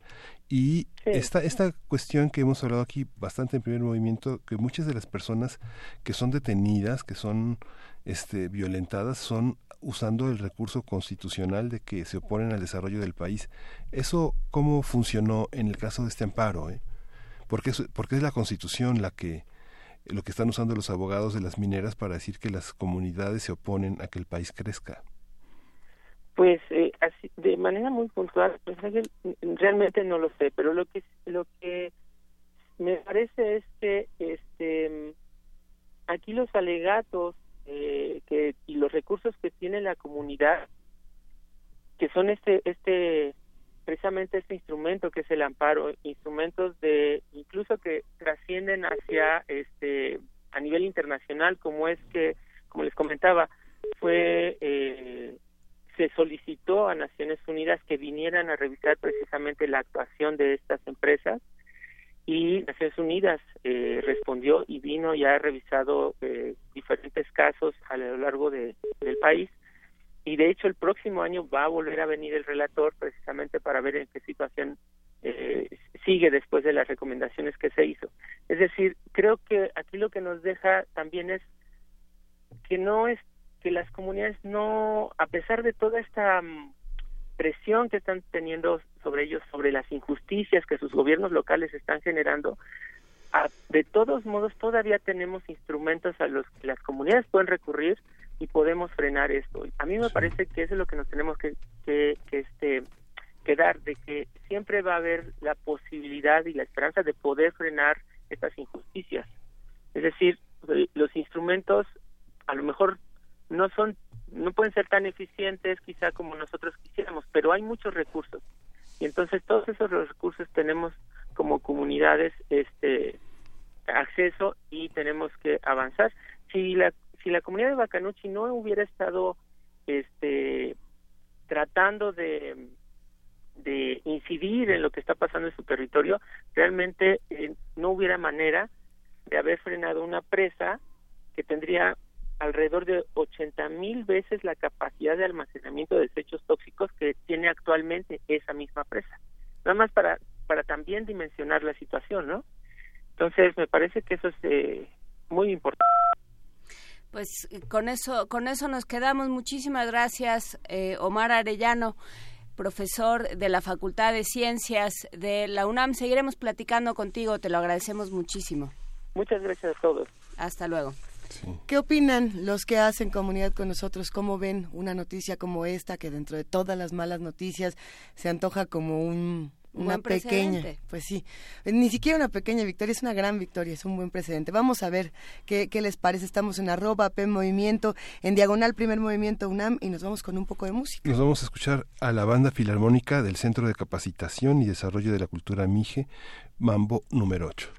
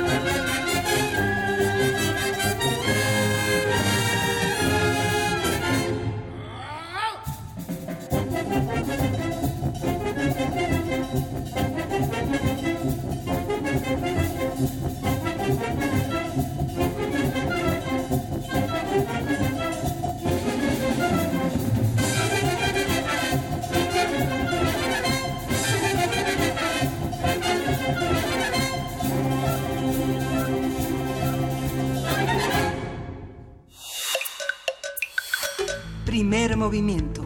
Hacemos comunidad. Nota Internacional. Suecia celebró elecciones generales este domingo. Con el 99% de los votos contabilizados, el ultraderechista demócrata por Suecia ha logrado el apoyo del 17.6% de los electores, ubicándose en el tercer lugar. Se trata de un avance con respecto a 2014, cuando la fuerza política de extrema derecha solo obtuvo el 12% de los votos. Ay, nanita. Ay, nanita. Vamos a ver de qué se trata todo esto. En primer lugar se ubicó el Partido Socialdemócrata del primer ministro Stefan Löfven con el 28.4% de los votos y en segundo lugar el Partido Moderado con el 19.6%. Para el partido gobernante se trata del peor resultado en su historia. Junto a sus aliados de izquierda obtuvieron 40.6% de los votos, es decir, 144 escaños, mientras que la alianza de derechas obtuvo 40.3%, es decir, 143 escaños. Cabe señalar que para formar gobierno se necesita una mayoría de 175 escaños. Quedan muchas dudas, hay muchos miedos y sobre todo muchas inquietudes y, muchas eh, suspicacias. Vamos a ver qué pasa con este tema, Miguel Ángel. Para pues, ello, para ello vamos a hablar, eh, vamos a hacer un balance de este proceso electoral en Suecia, por qué alcanzó tanta notoriedad y cómo se plantean los escenarios para la sociedad sueca. Está con nosotros Luis Guacuja, él es responsable del programa de estudios sobre la Unión Europea del posgrado de la UNAM. Buenos días, Luis, ¿cómo estás? ¿Qué tal? Muy buenos días, Juan Inés, Luisa, Miguel Ángel. Gusto en saludarlos. El gusto es todo nuestro, como ya, como ya lo sabes, Luis. A ver, ¿qué pasó con estas elecciones? Se ha hablado muchísimo de ellas, eh, con temor, con suspicacia, con incredulidad. Cuéntanoslo todo. Bueno, eh, hay que comenzar diciendo que eh, sí es una, digamos, una, una sorpresa, otro sobresalto, eh, electoral en Europa, pero también si miramos a, la distancia ya en las elecciones del 2014 este partido de los demócratas suecos este partido de extrema derecha alcanzó casi un 13% de, de, de la votación lo cual es ya muy elevado. Eh, y pues es eh, digamos esta tendencia en Europa a no saber explicar lo que está sucediendo, a esta ausencia de liderazgos, que pues son huecos que, que se quedan ahí abiertos y que son aprovechados por estos partidos extremistas, ¿no? Digo, llama la atención el caso de Suecia, un, un país ejemplo eh, para Europa y para el mundo, con un alto índice de desarrollo humano, con políticas eh, eh, públicas, digamos, muy sociales del bienestar, el, estas políticas del estado de, bienestar, eh, la vanguardia en temas eh, como el medioambiental, los derechos humanos y también un país que tradicionalmente acoge a una buena cantidad de migrantes. Pero parece que esta, eh, esta situación, eh, sobre todo de percepción de la migración y sus implicaciones, eh, no, hace, no se ha sabido comunicar y eh, tenemos otra consecuencia más, si la sumamos con otras expresiones en distintos eh, países, sobre todo de la Unión Europea, que pues eh, eh, hacen que las alarmas empiecen a, a, sonar, que los focos rojos se enciendan, porque aunque la, la extrema derecha no alcanza una votación eh, ni siquiera como forma los pronósticos eh, se, le, eh, se le daban más puntos en las encuestas. Este tercer lugar que además, se, digamos, las otras fuerzas políticas no alcanzan a formar gobierno por sí solas ni con sus aliados naturales y se, se vuelve, se convierte en un, en un partido bisagra este partido de extrema derecha. Se vuelve un, partido bisagra y y sobre todo pone sobre la mesa una serie de temas que uno no, que no estaban en la agenda sueca y que y que justamente nos interesaba hablarlo contigo Luis Guacuja porque desde que arrancamos este espacio y empezamos a hablar contigo el tema en Europa fue eh, la migración. Claro. entonces eh, pues es, es dramático y es preocupante, y no sé hasta qué punto, tú nos lo dirás, es preocupante pensar que, que eh, todas las, eh, las convicciones pueden, pueden darle o pueden entregarse a cambio de sí, pero que ya no haya migrantes porque porque estorban, ¿no? Un poco ese es el, el discurso. Eh, sí, sí, sí, digamos que es una interpretación y además un manejo bastante perverso de, de un fenómeno eh, mundial eh, que está en una bueno, está dando eh, vuelcos en los temas electorales porque si se toman en cuenta las cifras del 2015 a la fecha lo cierto es que los flujos de migración han disminuido considerablemente. Pero el asunto de la percepción es totalmente distinto porque se ha hecho eh, uso político de, de este tema y por otra parte los partidos tradicionales en este caso el Partido Socialdemócrata que ha gobernado durante 50 años en, en Suecia pues ahora recibe este duro golpe porque tampoco quizás ha sabido explicar eh, primero eh, los beneficios de, de, la migración, ¿no? Los migrantes normalmente eh, son poco demandantes de, eh, de recursos públicos, de servicios públicos y sin embargo aportan eh, a, la, a la hacienda pública cada que compran un producto, eh, con su trabajo, en fin. Eh, pero es parte de esta, de esta crisis también que tiene que ver con la falta de entendimiento entre gobernantes y gobernados, esta eh, incapacidad de los partidos tradicionales de comunicarse con sus electores y quizá esta comodidad de dar por hecho que todo el mundo debe aplaudir eh, el proceso de integración europea, la democracia y la paz y que no hay que trabajar para comunicar a los ciudadanos las bondades de, de un proyecto como el de la Unión Europea. Pero ¿qué habrá pasado en Suecia? Digamos que son en los pequeños poblados donde hay esta que siempre han tenido pandillerismo, este, pero muy asociado a expresiones populares, a música, plástica, teatro.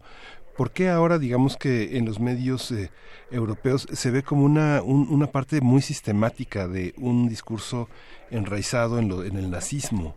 algo pasó, algo pasó que quién sabe qué será, digamos, culturalmente en la vida cotidiana, en los seguros. Claro, claro, lo vemos en Alemania y luego estas expresiones eh, que se califican como neonazistas.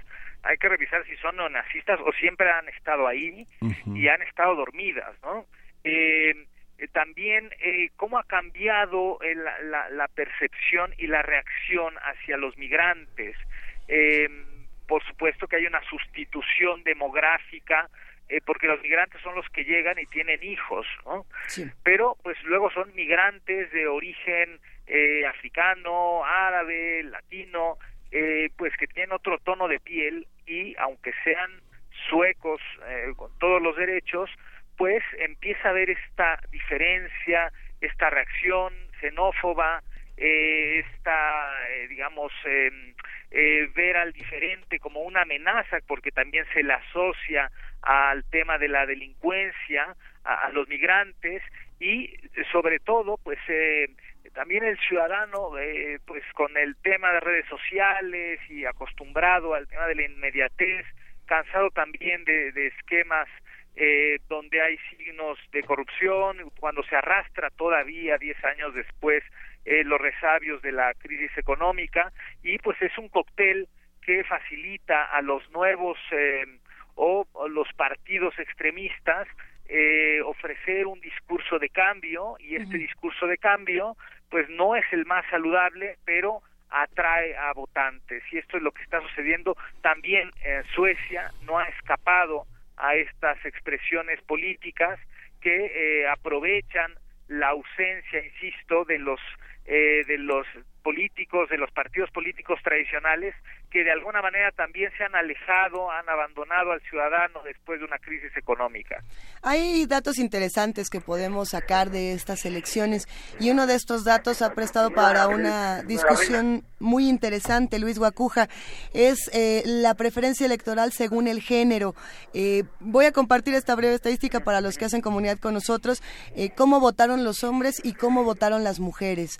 Los hombres votan con un porcentaje de 24%, es decir, en primer lugar por el Partido Demócratas por Suecia, que es justamente el de la ultraderecha. En segundo lugar, Socialdemócrata con 23% y en tercer lugar, eh, eh, moderado justamente por 19%. Mientras que las mujeres votan en, su mayoría en 29% por el Socialdemócrata y en su minoría con 14% por los demócratas por Suecia. Eh, la discusión que se ha dado en, en distintos espacios con analistas y en redes sociales, etcétera, Algunos dicen, los hombres son más inteligentes porque no van a permitir la destrucción de la, eh, de la Europa occidental y del mundo occidental como, los conocemos, como lo conocemos. Mientras que hay otro lado que dice, eh, las mujeres son más inteligentes porque no creen en la, xenofobia y en todos los movimientos que han destruido históricamente a las naciones. Y, entonces de pronto uno se pregunta, ¿quién votó y por qué votó y cómo, cómo estos datos comienzan a también generar otras dentro de la Unión Europea? Sí, totalmente. Y es que eh, las cosas han cambiado y ya no se pueden explicar como tradicionalmente lo veníamos haciendo a partir de la izquierda, de la derecha, del centro. Ha cambiado ya el, el, escenario y también eh, tendría que cambiar el entendimiento y, y el discurso. Ya no es un asunto de ideologías, es un asunto de temas. Y esto quizá lo podemos entender a partir, por ejemplo, de los ochentas, noventas, cuando surgieron estos partidos verdes y la temática era la temática medioambiental. Hoy la temática es otra. Esa temática de, de los partidos verdes poco a poco fue eh, se fue absorbiendo por, por los otros partidos, ¿no? Por los partidos socialdemócratas o los partidos demócratas cristianos. El caso de Angela Merkel le ha arrebatado la agenda y los temas al, al, Partido Verde en Alemania, que hay quien dice que tienden a desaparecer estos partidos. Y la cosa es que son temáticos. Muchas expresiones políticas como cinco estrellas en Italia no es un partido con ideología, es un partido que tiene un tema enfrente que es el tema anticorrupción.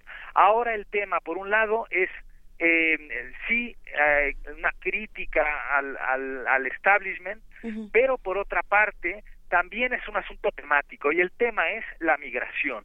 Y si los partidos tradicionales no han sabido explicar qué es lo que sucede, pues entonces los, los partidos extremistas sí han tomado esa bandera eh, y esa bandera ha vendido porque entonces eh, se considera al migrante como una amenaza para la tranquilidad, para la seguridad, para los empleos, ¿no? Este, este es una situación que también eh, se está dando en en distintos países de Europa y bueno también incluso en nuestro en nuestro continente si volvemos a ver lo que está sucediendo en Costa Rica o en Brasil con la migración de venezolanos no hay hay una eh, eh, una difícil digestión del tema migratorio no se insisto que no se sabe explicar y si a esto se le agregan otros eh, ingredientes que tienen que ver con malas gestiones de, de gobierno en el caso de, de, Suecia, incluso hay un partido eh, feminista. Así es el eh, y, y, el tema de género es una política pública en Suecia y por eso esta tendencia, porque este, esta, este tema se ha recogido por tradicionalmente el Partido Socialdemócrata, ¿no? Insisto, es un asunto ya más de temas que de ideologías.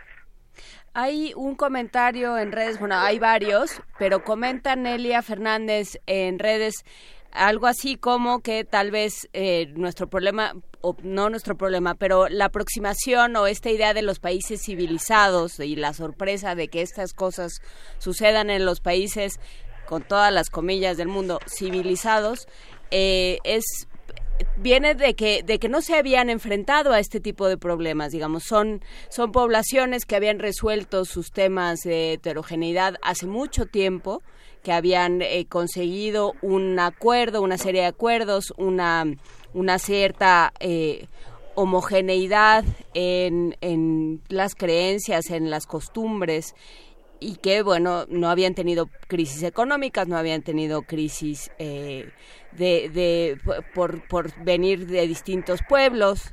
Todo esto no lo habían tenido, como, como sí lo hemos tenido de muchas formas en América Latina y de pronto se topan con estos problemas y es la prueba de fuego del, del ciudadano que se dice igualitario y que se dice demócrata. Sí, claro. Bueno, quizá han tenido, ah, eh, pues eh, a raíz de la crisis económica, algunos países sobre todo han padecido de manera más importante, sobre todo en el sur de, de Europa. No en el caso de Suecia, si bien ha aumentado un poco el desempleo, la economía pues tuvo ahí también eh, cierta fragilidad, pero pues es un país que, que supo sortear la crisis, ¿no? Pero eh, sí, eh, se podrá, podrá haber países o personas civilizadas, pero al fin y al cabo son personas con sentimientos primitivos y uno de estos sentimientos es el miedo. Y este es el uso perverso de, del, del discurso antiinmigrante, ¿no? El miedo que, que toca, ¿no? Lo más profundo de, de las fibras de, de las personas y que se puede llegar a traducir en esto, en expresar la votación en un partido que representa esa parte negativa eh, de lo que conocemos y que lo que admiramos o reconocemos de, de, Europa sobre todo, ¿no? Y un país paladín de la de la eh, no solo de la democracia, sino del estado de bienestar, pues esto parece contradictorio, ¿no? Pero, sin embargo, sí, sí hay estas expresiones, digamos, civilizadas, pero extrañas, ¿no? Sí, eh, los, los refugiados o los migrantes en Suecia se les acoge en un en un edificio, en una suerte de residencia, pero pues los extremistas van y, e intentan incendiar estos edificios, ¿no? O sea, expresiones de estas hay y quizá hay que preguntarnos si los partidos tradicionales, estos que han vivido y construido su plataforma política con base en los valores eh, de esta Europa occidental, democrática, eh, pues eh, pues han dejado de trabajar justamente en lo que tendrían que haber hecho en, en, eh, en este trabajo de cercanía hacia el ciudadano. ¿no? Insisto, esto no, no es casualidad, lo estamos viendo en distintas partes del mundo y coincide con este alejamiento, ¿no? con esta distancia y eh, está el caso, ¿no? el, el eurobarómetro eh, que muestra claramente cuando se le pregunta a los ciudadanos si piensan que los partidos antisistemas son una amenaza. Y los ciudadanos dicen no, y cuando se les pregunta si consideran que los partidos antisistema pueden ser una solución a sus problemas, y responden que sí. Claro. Entonces, algo han estado haciendo mal por mucho tiempo, por décadas, quizá, los partidos tradicionales. Han dejado de, de, construir y de hacer la tarea eh, eh, en muchos sentidos, ¿no? Eh, insisto, pensar que, se, que todo el mundo debe reconocer a la Unión Europea porque es la Unión Europea. Y aquí está un tema también de soberbia que puede explicar también lo que ha sucedido con el tema del Reino Unido y el Brexit. A ver, tenemos por supuesto estos partidos, eh, entre comillas, liberales, como era el caso del FI, de este partido feminista que obtuvo el punto cuatro por ciento de los votos, es decir, nada. Y tenemos otros que obtuvieron un poco más. Eh, toda esta, digamos, eh, alianza centro-derecha, podemos meter a los conservadores moderados, democracia cristiana, liberales, etc. A ver, ¿qué pasa con estos? ¿Pueden o no, o no negociar con la ultraderecha en un momento como este? ¿Podría ganar más peso la ultraderecha? Digamos que hay dos bloques importantes, los, los socialdemócratas, ¿no? Y que tienen sus aliados en los verdes, en la izquierda tradicional, y, y eh, la parte de los demócratas cristianos, ¿no? La bandera de, de los moderados, los partidos eh, liberales, eh, pero pues hay, ese, ese empate técnico que hay ahora de aproximadamente cerca del bueno entre el 40% cada cada uno de estos bloques no es suficiente para para la mayoría no entonces puede haber tres opciones. Quizá eh, o pensar en una especie de gran coalición como la que eh, existe en, en Alemania entre los socialdemócratas y los demócratas cristianos o puede ser que los eh, demócratas cristianos decidan tomar como aliado a, a, este partido extremista, los demócratas suecos, ¿no? Entonces ahí la cosa sí se descompone. Una, una tercera opción será eh, que decidan los, eh, los partidos eh, aliados con socialdemocracia es gobernar con minoría, que también existe esta, esta posibilidad, ¿no? Pero eh, la, la, distancia es, muy pequeña, ¿no? Tendrá cierta incomodidad política. Y más allá de eso, eh, digamos que la agenda ya va a estar eh, contaminada con lo que aporten o con las líneas que quieran eh, este, e impulsar los demócratas suecos a nivel parlamentario. ¿no? Sí hay eh, un, una, un nerviosismo por ver cómo se va a configurar finalmente el gobierno después de esta jornada electoral y si bien los demócratas suecos no alcanzaron una votación que se estimaba mayor al 20%, sí se consolidan dentro del Parlamento y quizá habrá que negociar con ellos y quizá eh, tendrán que ser eh, más discretos en sus propuestas sociales ahora los partidos tradicionales, ¿no? Tendrán quizá que hacer algunas concesiones, negociar de otra manera y eh, sobre todo eh, pienso que debe haber una, una labor mucho más intensa de revisar qué está pasando, por qué está pasando, y esto que estamos viendo es una consecuencia, insisto, lo ha dicho, lo ha escrito Bauman, eh, eh, pues de muchas cosas que se han hecho mal durante décadas. ¿Y habrá manera de corregir el rumbo sin, sin pasar por, por la ultraderecha, sin pasar por, por el odio y el rechazo al distinto? Eh, yo pienso que sí hay maneras, pero, pero lo que hemos visto es una ausencia de creatividad ¿no? en los partidos tradicionales y los partidos extremistas, ya sean de, de derecha en este caso o de izquierda en otros casos como Podemos en España o como Chiriza en Grecia, en fin, eh, han arrebatado las agendas porque se han acercado más al ciudadano, han recogido esa indignación que los otros partidos han dado por hecho. Miren, este, hay que eh, tener estas medidas de austeridad, disminuirles el sueldo, quitarles prestaciones porque es mejor para el país y nada más, ¿no? Cumplir de manera muy ortodoxa con las exigencias eh, financieras que se han dictado desde Bruselas o del, del Fondo Monetario Internacional, pero que al final tienen como consecuencia un ciudadano inconforme, descontento y deseoso de algún cambio. Y si a esto se le suman los flujos migratorios, el discurso antiinmigrante, insisto, aunque en la percepción, porque en la realidad ha disminuido la migración, pues entonces eh, hay un cansancio también del ciudadano, una decepción hacia el político tradicional y se tiene que entender así, ¿no? Hay que explicarlo de otra manera eh, y hay que entender, rediseñar la política de otra forma y eh, también construir nuevos y mejores liderazgos, que es quizá lo que se pide a gritos en distintas partes del mundo y particularmente en Europa. ¿Cómo cerramos esta conversación, Luis Guacuja, en esta reflexión de lo que viene para Suecia y lo que viene para la Unión Europea? Eh, por ahí andábamos eh, preguntándonos todos, y ahora Teresa May, y ahora Angela Merkel, y ahora todos, ¿qué van a hacer? Sí, quizá ah, tendría que hacer una reflexión muy profunda de, de lo que de lo que es la Unión Europea, de lo que fue el origen de la Unión Europea y lo que tendría que ser la Unión Europea, porque lo que es ahora dista mucho de lo que fue el origen y de lo que tendría que ser.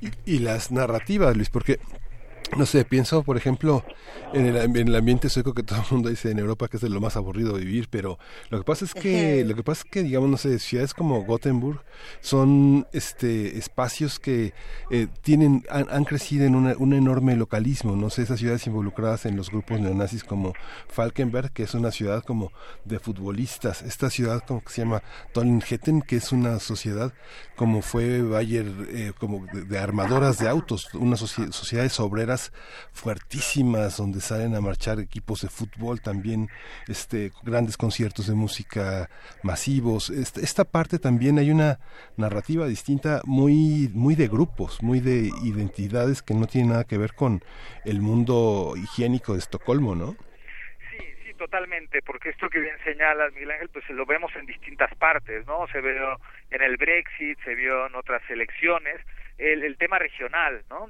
Como si todos los británicos eh, fueran lo mismo, pensaran igual y quisieran las mismas cosas, como si los suecos también, y esto no es así, ¿no? Ha faltado eh, esa, ese acercamiento y, y ahí está, la política se construye desde lo micro, desde las localidades más pequeñas, ¿no?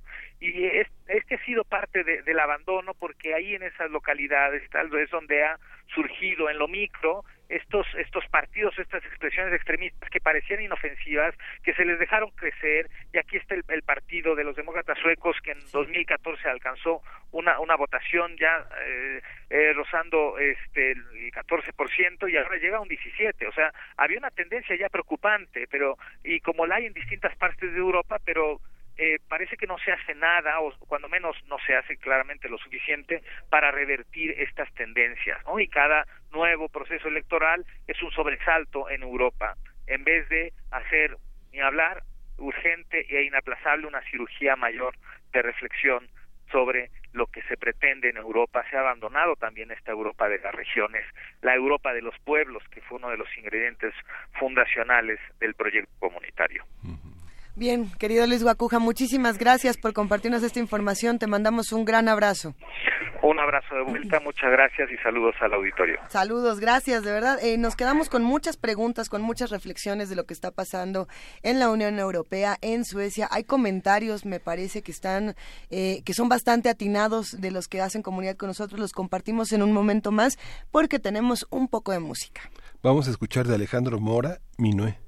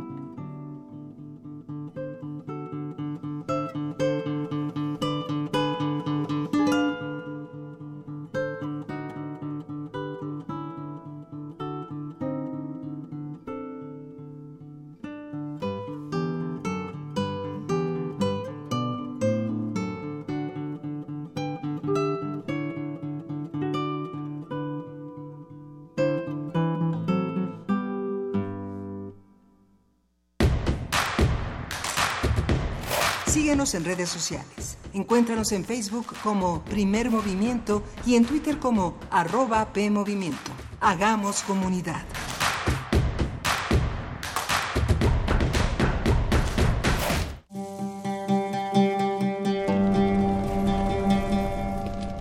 Ríos que dan forma al barro para el encuentro. Puedes oír las ruinas de Alepo, de Saná, de Hiroshima, de sus desastres.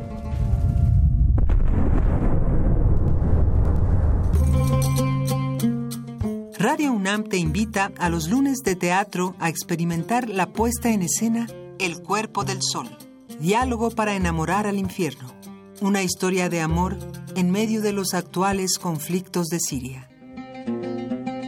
Todos los lunes de septiembre a las 20 horas en la sala Julián Carrillo de Radio UNAM, Adolfo Prieto 133 Colonia del Valle, cerca del Metrobús Amores. Entrada libre. El amor entre la guerra el desplazamiento y la poesía. Radio UNAM, experiencia sonora.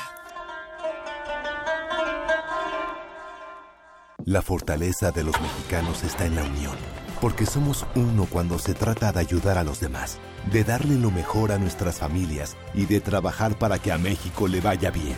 Gracias por tu confianza. Hoy queremos decirte que tu bienestar es lo más importante para nosotros. Por eso nos vamos a esforzar cada vez más. Ese es nuestro mayor compromiso y lo haremos con responsabilidad y un profundo amor por México. PRI.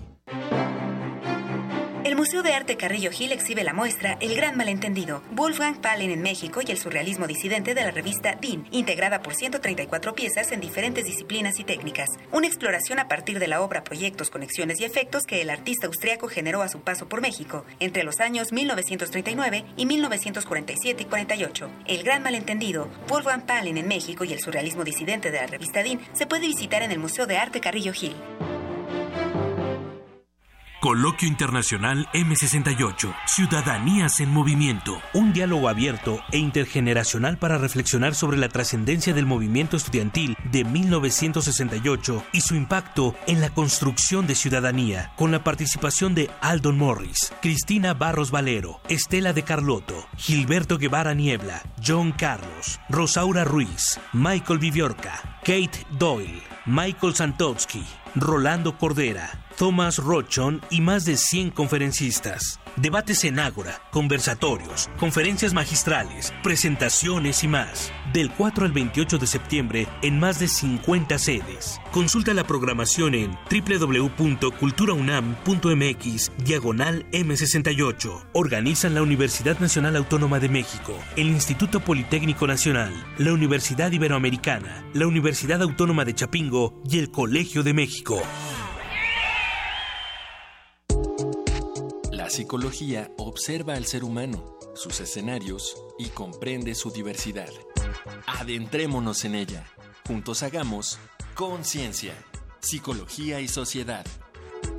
Un programa de análisis y reflexión con Berenice Camacho y las doctoras en psicología Tania Rocha y Mariana Gutiérrez. Todos los lunes a las 18 horas por el 96.1 de FM y su retransmisión los jueves a las 16 horas por el 860 de AM. Radio UNAM, Experiencia Sonora.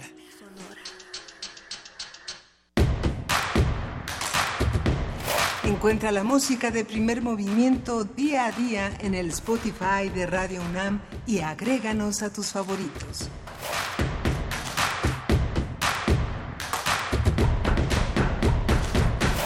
Ya son las 9.04 de este lunes 10 de septiembre que ha estado movido, ¿verdad, Lisa? Movido dentro y fuera del aire. Sin duda ha estado así, Juana Inés de esa. Ha estado movido. ¿Cómo nos quedamos? Desde luego que sí. Este, a Cheli hay que decirle que nos acaba de escribir en Twitter, hay que decirle que no vamos a dejar el tema, por supuesto.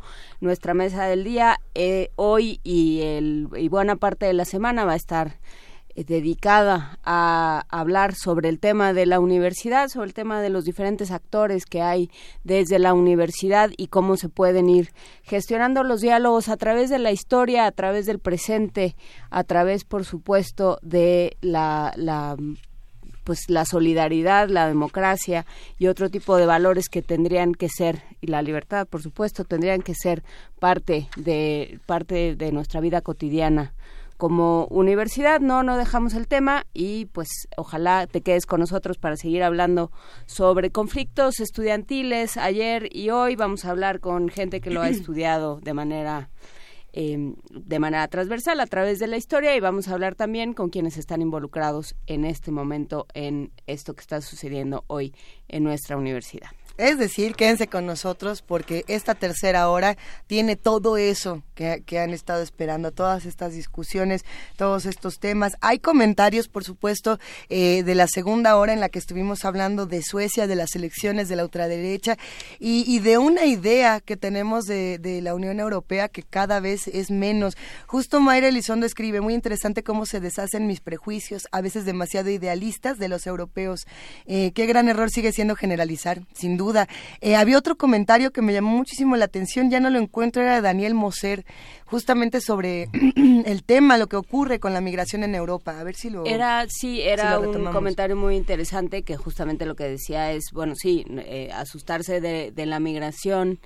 Eh, brutal en África, pero sin ver la, la responsabilidad que llevan tantísimos años de, de régimen colonial y por supuesto de un, de un capitalismo rapaz que se ha ido sobre muchísimas partes de África, no solo para, eh, para sacar recursos, sino también para empezar guerras, para poner y quitar regímenes. Hay, hay por supuesto, un trasfondo muy importante de responsabilidad en la crisis migratoria. Muchas gracias a Daniel Moser por este y por todos sus comentarios. Y el comentario de María Elizondo que sí, finalmente hay, hay un libro que es muy interesante para combatir todos estos prejuicios que es el Danubio de Claudio Magris, que es un libro contra los nacionalismos y sobre las particularidades.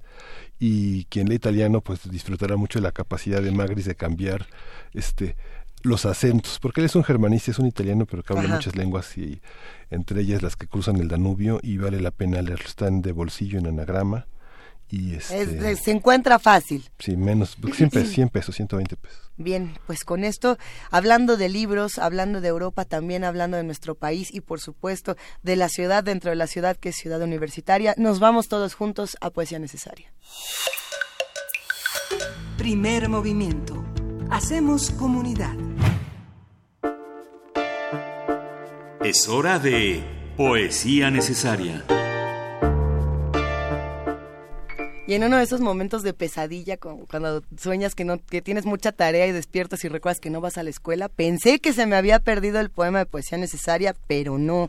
Eh, había una pregunta eh, en redes sobre eh, volver a los temas, volver a las inquietudes o volver a ser uno u otro. Eh, justamente por eso elegimos esta, esta mañana el poema de Mario Bojorques llamado ¿Y para qué volver te has preguntado? O más bien ese es el primer verso del poema porque no tiene, no tiene título. Creo que creo que les puede gustar mucho esta reinterpretación de lo que es volver, según Mario Bujorques, quien eh, es uno de los fundadores de Círculo de Poesía, este portal que no solamente se encarga de, compartir poemas de manera digital, sino también de manera impresa y que tienen todo una serie de publicaciones bastante buenas. A, algunos les gusta, otros no. Ese es el chiste de la poesía que, que justamente nos ponga a discutir. Y va a estar acompañado de una canción de PJ Harvey que se llama Common Billy, justamente para hablar de cómo volvemos a personas, de cómo volvemos a conceptos y de cómo volvemos a nosotros mismos. ¿Y para qué volver? Te has preguntado. ¿Para qué y para qué y para qué volver? Si en el volver hubiera ramos de olor aguardando tu paso, si en leves frondas cuajadas de sí de frutos, de alegres floraciones, de luz concreta y ácida, y allá junto a las fuentes, un ejército de náyades danzando para ti, si volver en el agua, dúctil, ligero, fluente, si en el aire, si volver despertar en ti al que eres, si te volvieras vuelta, giro, comienzo de ti mismo, si volverte, si volver te fundara, volverías sin dudarlo, aunque los días pasados no pasarán de nuevo.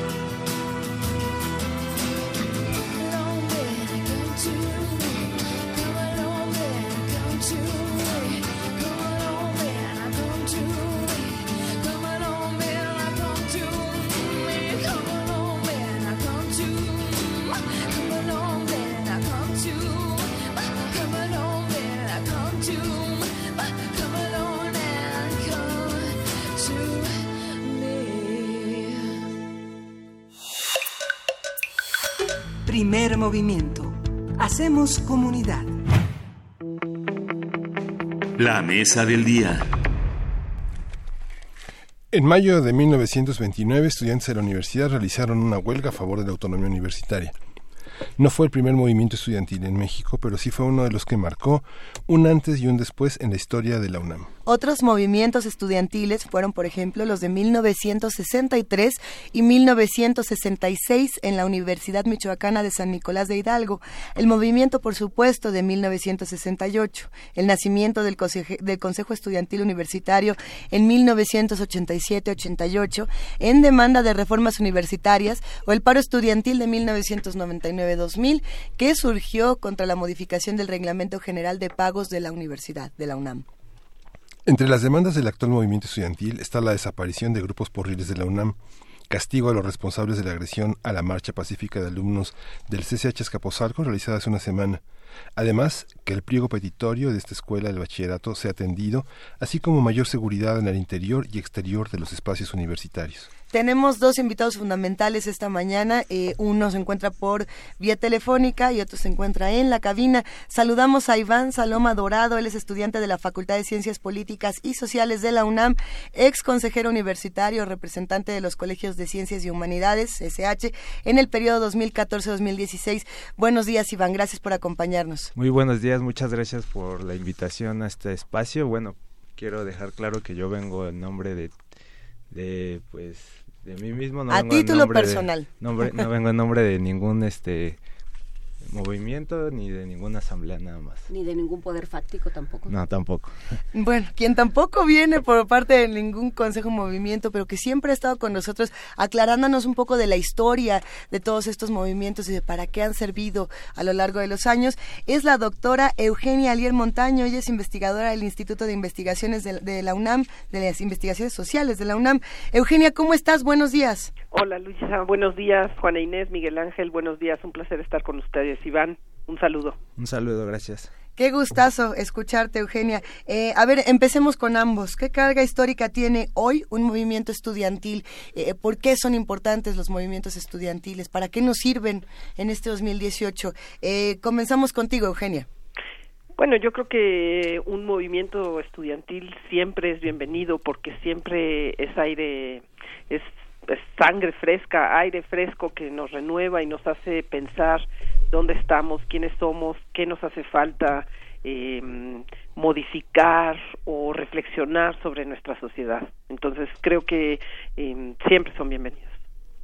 Sí, muy bien. Yo creo que un movimiento estudiantil en estos momentos representa, puede representar un cambio institucional que no nada más puede afectar a la universidad, sino también puede afectar pues las estructuras de poder que existen al exterior de nuestra universidad. Los compañeros que están emprendiendo este movimiento se están planteando algo muy grande y creo que es necesario que los foros estén abiertos para ellos y que cualquier este reflexión que se tenga a dar tiene que también considerarlos a ellos. Hay parte del movimiento, digamos que parte de los movimientos universitarios y parte de la participación de la sociedad en la este, de la UNAM en la sociedad ha sido que gran parte de las generaciones de académicos, muchos de ellos nacidos en los años 50 y muchos de ellos de alguna manera testigos colaterales del 68, han orientado su investigación a esclarecer muchos de los problemas nacionales que no son escuchados por los legislativos ni, ni, ni por los ni por el gobierno federal. Hay parte de esta de esta cauda de los movimientos estudiantiles en los proyectos de investigación de la UNAM que este, de alguna manera viven en la indiferencia de la, del gobierno federal, de los legisladores, de los, de los hombres que hacen justicia en el país? Creo que a veces nos enfrentamos como a cosas diferentes, ¿no? Algunos son problemas directamente vinculados con los espacios universitarios, que puede ser la UNAM o el Politécnico, porque no olvidemos que eh, los alumnos del Politécnico también se movilizan, o los de la UAM, o los de la Pedagógica, ¿no? En fin, todos los espacios eh, digamos, universitarios, educativos que tenemos, eh, y esos no forzosamente están vinculados con, con problemáticas más amplias del país. Pero luego, en efecto, Miguel Ángel, creo que hay momentos en los cuales los estudiantes, ¿no? Como ahora, no solo se refieren a cuestiones que los afectan a ellos, sino a cuestiones mucho más amplias, ¿no? Ahora, por ejemplo, en algunos de los pliegos petitorios se exige que se abran más universidades, se exige seguridad para los alumnos, ¿no? Incluso fuera de los planteles universitarios.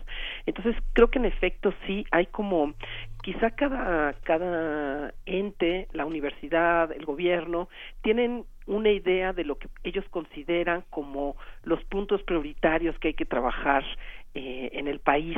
Pero esos puntos prioritarios no efectivamente no siempre consideran muchos otros puntos que son importantes para los jóvenes o para las cuestiones universitarias. Entonces, en ese sentido, creo que sí falta mayor diálogo entre eh, instancias gubernamentales y académicos que de alguna manera pueden estar estudiando o analizando, investigando, eh, pues cuestiones eh, fundamentales para para el país, ¿no? No nos vamos a poner ahora a enumerarlos porque sabemos que son muchos. Pero hay algo a mí que me, que me llama la atención y que me interesa mucho y que por eso estamos abriendo estos espacios, Eugenia, Iván, y lo platicábamos un poco, Iván, fuera del aire, que es, es muy fácil, viéndolo desde fuera y no y no estando en el día a día de las facultades y de, y de los distintos planteles, es muy fácil decir, ay, bueno, pues mira el calendario, esto es cíclico, cada determinado tiempo, este, cuando hay un cambio de gobierno, la UNAM siempre es desestabil, se, se empieza como a mover. Acuérdate de Carlos Salinas que cerró la universidad para tomar, eh, o que aprovechó, o que lo que sea, para tomar posesión. Es, es esto, esto es muy, muy indicativo no de, no de los tiempos, sino del calendario. Y ya, y así se acaba.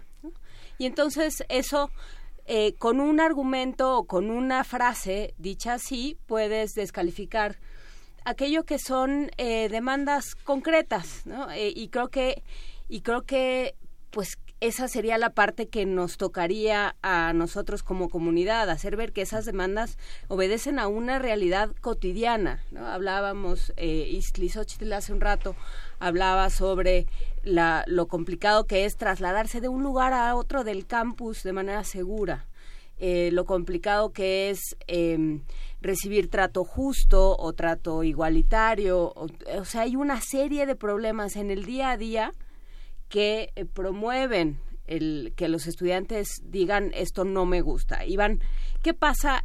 Digamos, ¿qué hay de acciones concretas? ¿Qué hay de hechos concretos que ustedes estén denunciando?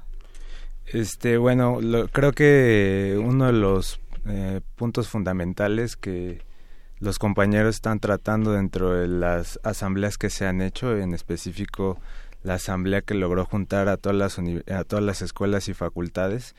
Eh, es una, son demandas históricas. Eh, la democratización de la universidad no solo ha sido puesta en duda en este momento, sino la democratización de la universidad ha sido una demanda histórica de los estudiantes por participar en los espacios en donde las autoridades solo toman decisiones. Creo que los compañeros están planteando algo muy grande, además de la democratización, están planteando el, el seguimiento de los casos de, de, feminicidios que han existido de compañeras universitarias también.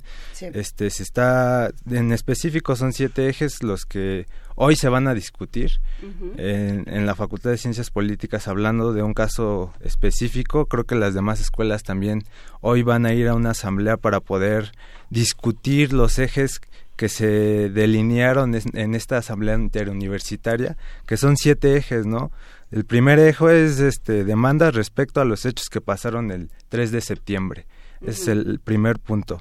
El segundo es el que ya les había comentado, es democratización de la universidad. El tercero es la cómo qué es lo que necesitan las comunidades universitarias. El cuarto es la violencia de género y contra la mujer. El quinto es la seguridad y los grupos porriles, que creo que este es el, el elemento que ha detonado pues al todo el movimiento, porque la aparición de grupos porriles en rectoría no, no es una casualidad, o sea, esto nunca, ya tenía mucho tiempo que no había pasado una actuación violenta de esa índole en rectoría y creo que eh, este punto de grupos porriles es el por qué surge este movimiento, pero también hay otros elementos contextuales como la violencia, ¿no? que existen fuera de los planteles y como también este la participación de los compañeros quiere ampliarse hasta un punto en el que pues ya están demandando elegir directamente a los directivos de las facultades y digo escuelas. Y el sexto punto es eh, la educación pública y gratuita y el séptimo es la transparencia y condición y rendición de cuentas.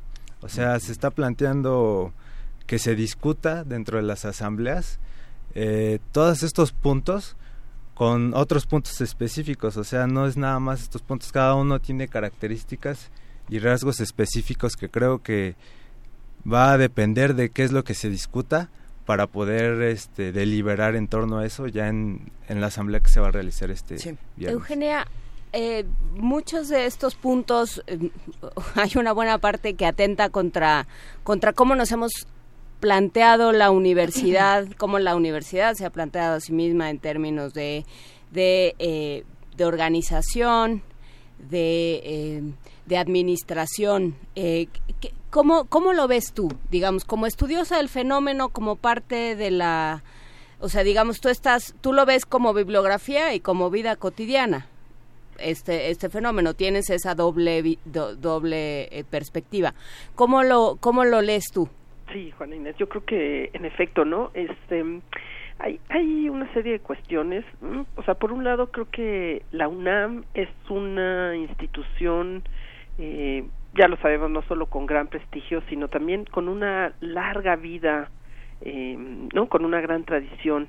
Y eso tiene muchas ventajas no nos vuelve una de las instituciones más importantes no solo a nivel latinoamericano iberoamericano etcétera no o sea sabemos que la UNAM está muy bien posicionada y justamente en partes por esa larga trayectoria que ya tiene. Pero al mismo tiempo eso la vuelve una institución mucho más compleja en sus formas de organización, ¿no?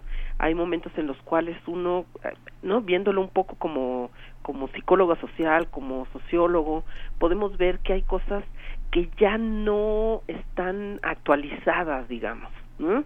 Que algunas de sus formas de funcionamiento pues eh, están caducas en cierto sentido, ¿no?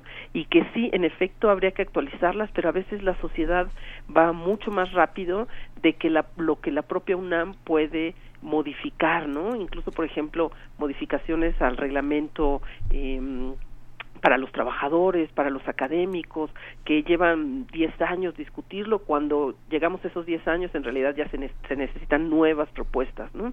Entonces creo que en efecto hay cosas que se tendrían que cambiar, hay cosas que se vienen cuestionando, por lo menos desde el movimiento del 86, 87 del CEU, eh, pues ya había una exigencia por una mayor participación, como lo dice Iván, ¿no? De los propios estudiantes en el ámbito universitario, ¿no?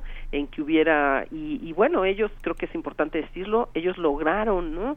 Eh, sí tener una serie de cuotas eh, por lo menos de participación, aunque mínima, aunque quizá insuficiente aún, pero que ya empezó a existir, que no existía antes, ¿no?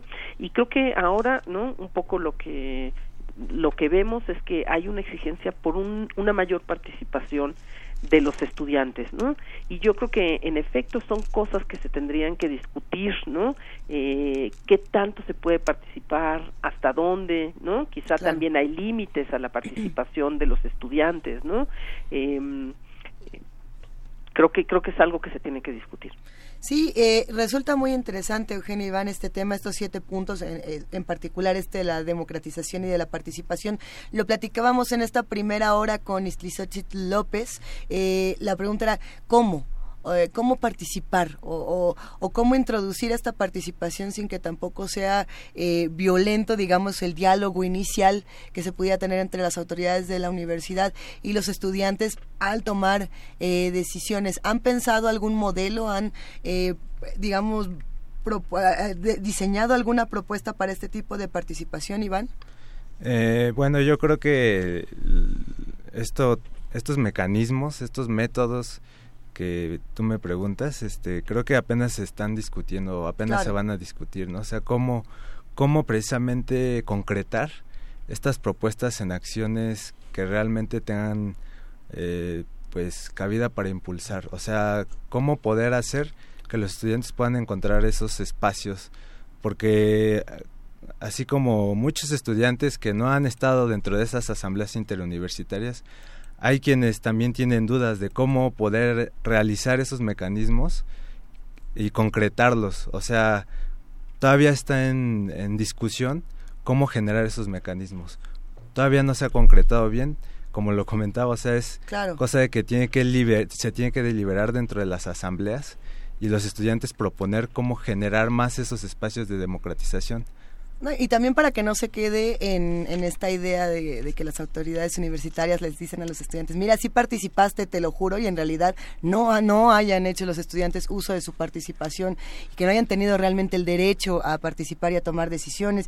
Eh, a lo largo de, la historia de los movimientos sociales, Eugenia, ¿tenemos algún caso exitoso, tanto en nuestro país como en otras latitudes, de, de la relación estudiantes con sus autoridades para tener un diálogo y para la toma de decisiones?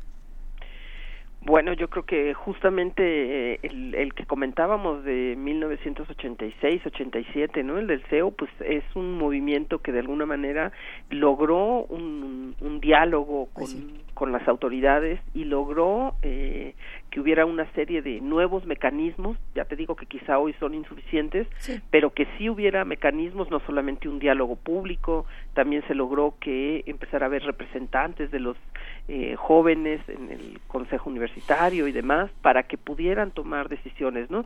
Yo creo que sí, yo creo que definitivamente hay movimientos, este, digamos que en ese sentido son exitosos, ¿no?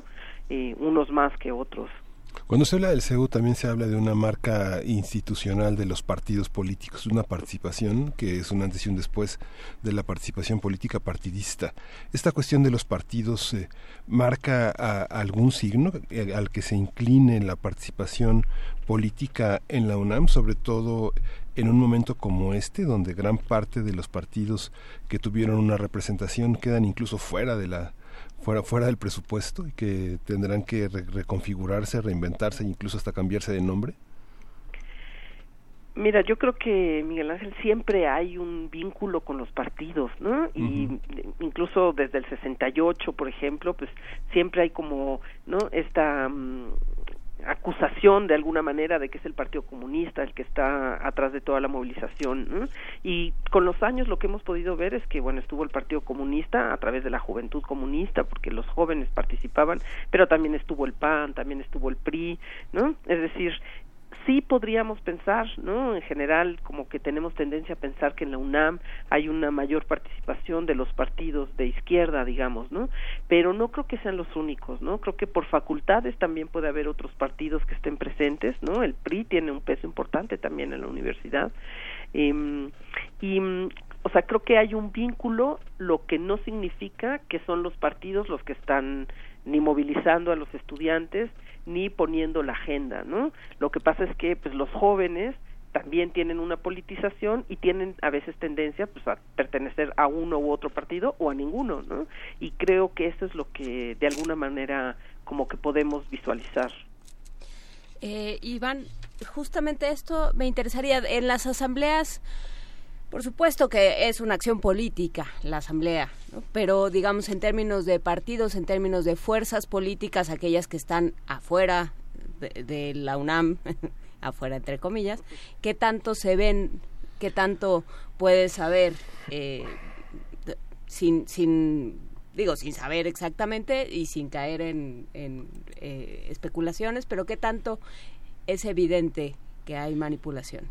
Sí, mira, yo creo que como en todos los movimientos eh, hay pluralidad de ideas, ¿no? Hay pluralidad también de eh, militancia, de, hay compañeros que militan en organizaciones sociales, movimientos específicos, ¿no? Hablando en particular de la Facultad de Ciencias Políticas, este, dentro de las asambleas esa pluralidad ha hecho que se forme esta este esta este cómo se esta minuta ¿no? de, que se ha llegado a hacer el, el viernes pasado este y yo creo que la comunidad dentro de las asambleas siempre ha dicho hay que nosotros eh, nosotros luchar por nuestra autonomía no nosotros no debemos de eh, partidizarnos es algo que se ha reiterado mucho, por ejemplo, en las asambleas de la Facultad de Ciencias Políticas. O sea, la comunidad ahorita, de hecho, a, un compañero que participaba en Morena, por ejemplo, se le llegó a, a deslindar de sus responsabilidades dentro de la participación en comisiones que existían, precisamente porque estaba hablando en los medios, ¿no? Y el compañero pues estaba en un partido político, ¿no? Y los compañeros siempre han pugnado por esta autogestión, o sea, esta autonomía de la organización estudiantil. No quieren que partidos políticos este, se intrometan y marquen agenda, como bien lo comenta esta Eugenia. Este, eso sería una buena pregunta. ¿Alguien habla en asamblea y piensas no está hablando por sí mismo, sino por alguien más o por algo más? ¿Te mm, pasa? Yo creo que todos los compañeros plantean sus propuestas y sus críticas. Y yo creo que mientras nutran y retroalimenten todo lo que se llegue a hacer o todo lo que se esté planteando a futuro pues sirve, ¿no? O sea, yo en lo particular no he visto algo así, pero creo que cualquier compañero pues no sientes en la entraña de pronto este se me hace que no se está creyendo lo que dice y alguien más se lo susurró al oído o sea, yo creo que existe de todo. Y bueno, yo, yo, yo en lo particular no creo que existan compañeros así, ¿no? O sea, no... La intención creo que de los compañeros organizados, por ejemplo, vemos a facultades como la de medicina, donde ya tenía mucho tiempo que no se iban a un paro de labores y digo, están politizados los compañeros, ¿no? O sea, yo creo que no podemos hablar de nombres específicos que pertenezcan a partidos políticos, ¿no? Por ejemplo, hablando de la Facultad de Medicina, de la Facultad de Odontología, de Química o de la misma Facultad de Veterinaria, por ejemplo, ¿no? Hablando de la Facultad de Ciencias Políticas, creo que eh, los compañeros pues siempre van a estar en esta disputa por este, estar en esos espacios, digo, de poder ya sea, pero bueno, eso creo que también se tiene que separar el estar en estos espacios de poder, que pueda ser un partido político, por ejemplo, a estar dentro de la organización estudiantil. Son dos cosas completamente distintas, creo. Y por eso creo que los compañeros este, se están planteando algo muy grande. Digo, movimientos como el movimiento de la comitiva de 68, ¿no? El, el movimiento de este, justicia por Ayotzinapa, se están sumando a la causa, están también, por ejemplo, algo que pasó en la Asamblea Universitaria es de que el primer punto de la orden del día fue que el acente, este, y bueno, dieran un saludo fraterno a todos los movimientos que pues quisieran dar expresar su solidaridad con el movimiento estudiantil, ¿no? Y ahí estuvo presente la Coordinadora Nacional de Trabajadores de la Educación también, por ejemplo, ¿no? O sea, son hasta cierto punto organizaciones que se han mantenido al margen del, del, poder y siempre han hecho su disputa en ese margen y creo que por eso los compañeros han abierto la puerta de estas organizaciones sociales y también para que se sumen y se movilicen junto a ellas y el movimiento crezca. Creo que es lo que ahorita se están planteando principalmente los compañeros, que el movimiento crezca y mientras más organizaciones haya, pues mucho mejor la movilización, creo. Cuando se dice que el movimiento crezca, ¿hacia dónde? Hacia dónde ¿En qué se piensa? ¿Que haya más gente? ¿Que aumenten las demandas? ¿Que, que haya un respaldo social? O sea, que no solamente sean estudiantes movilizándose, sino que, por ejemplo, las, las demandas de género, ¿no? O sea, también las compañeras están haciendo su disputa por la violencia que vive la mujer, no solo al interior de la universidad, ¿no?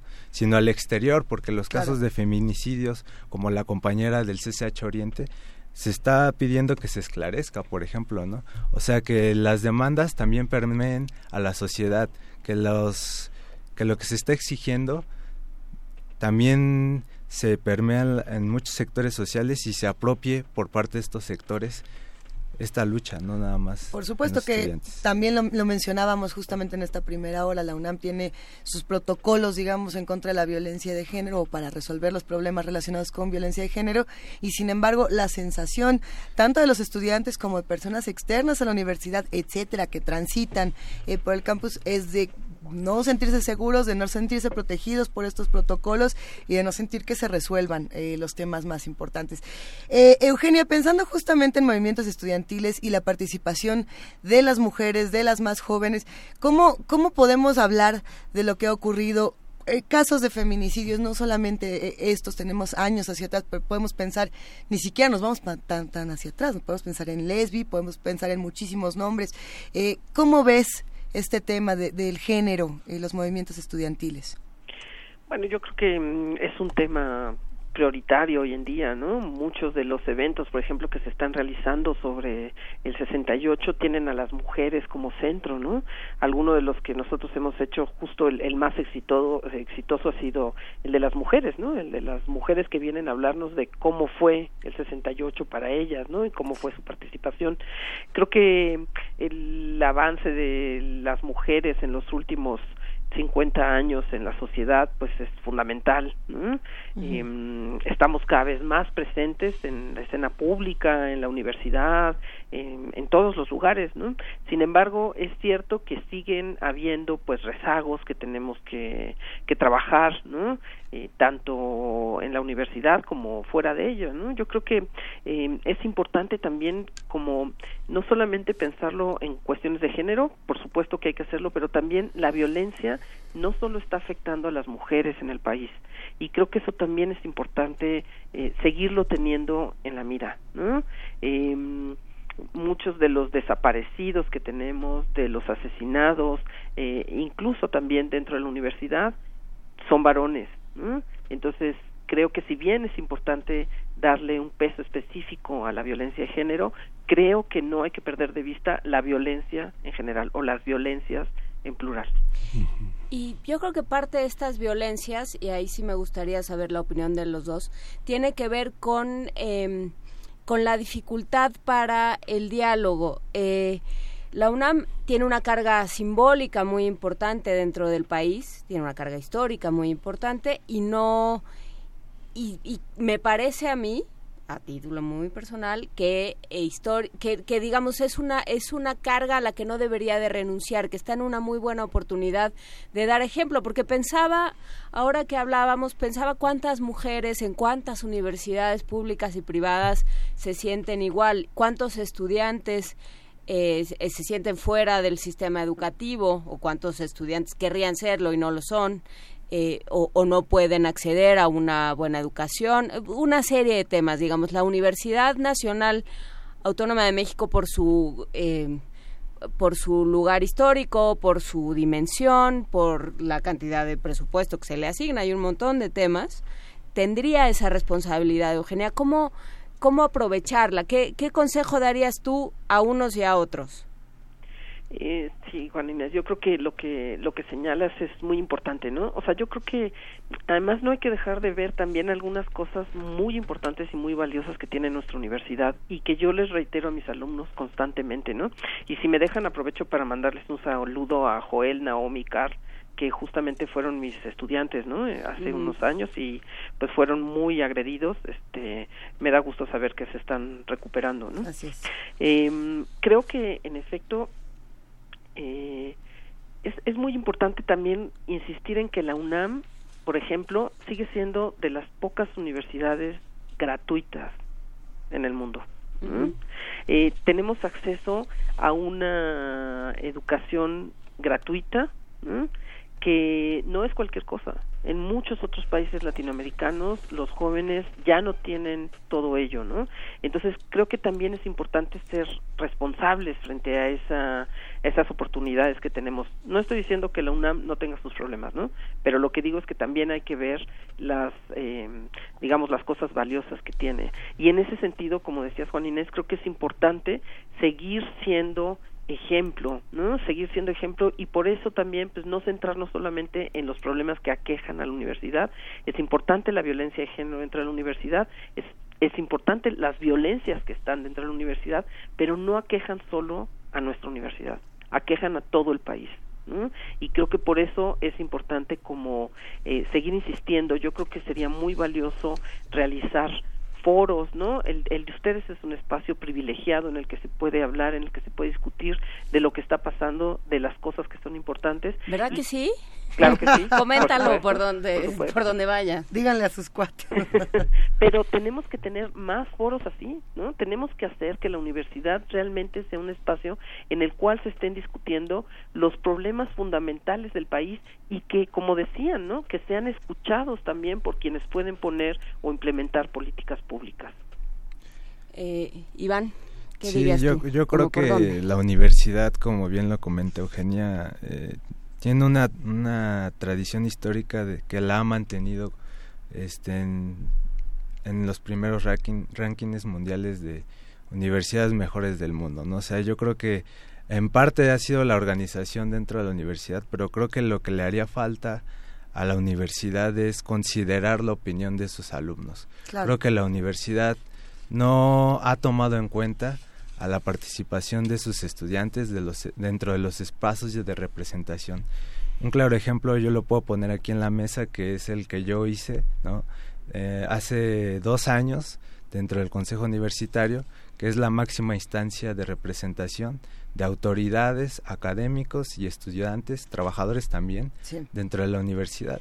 ¿no? Yo llegué a plantear una propuesta antiporril dentro de la universidad. A mí no se me consideró, ¿no? ¿Qué, se, este, planteaba?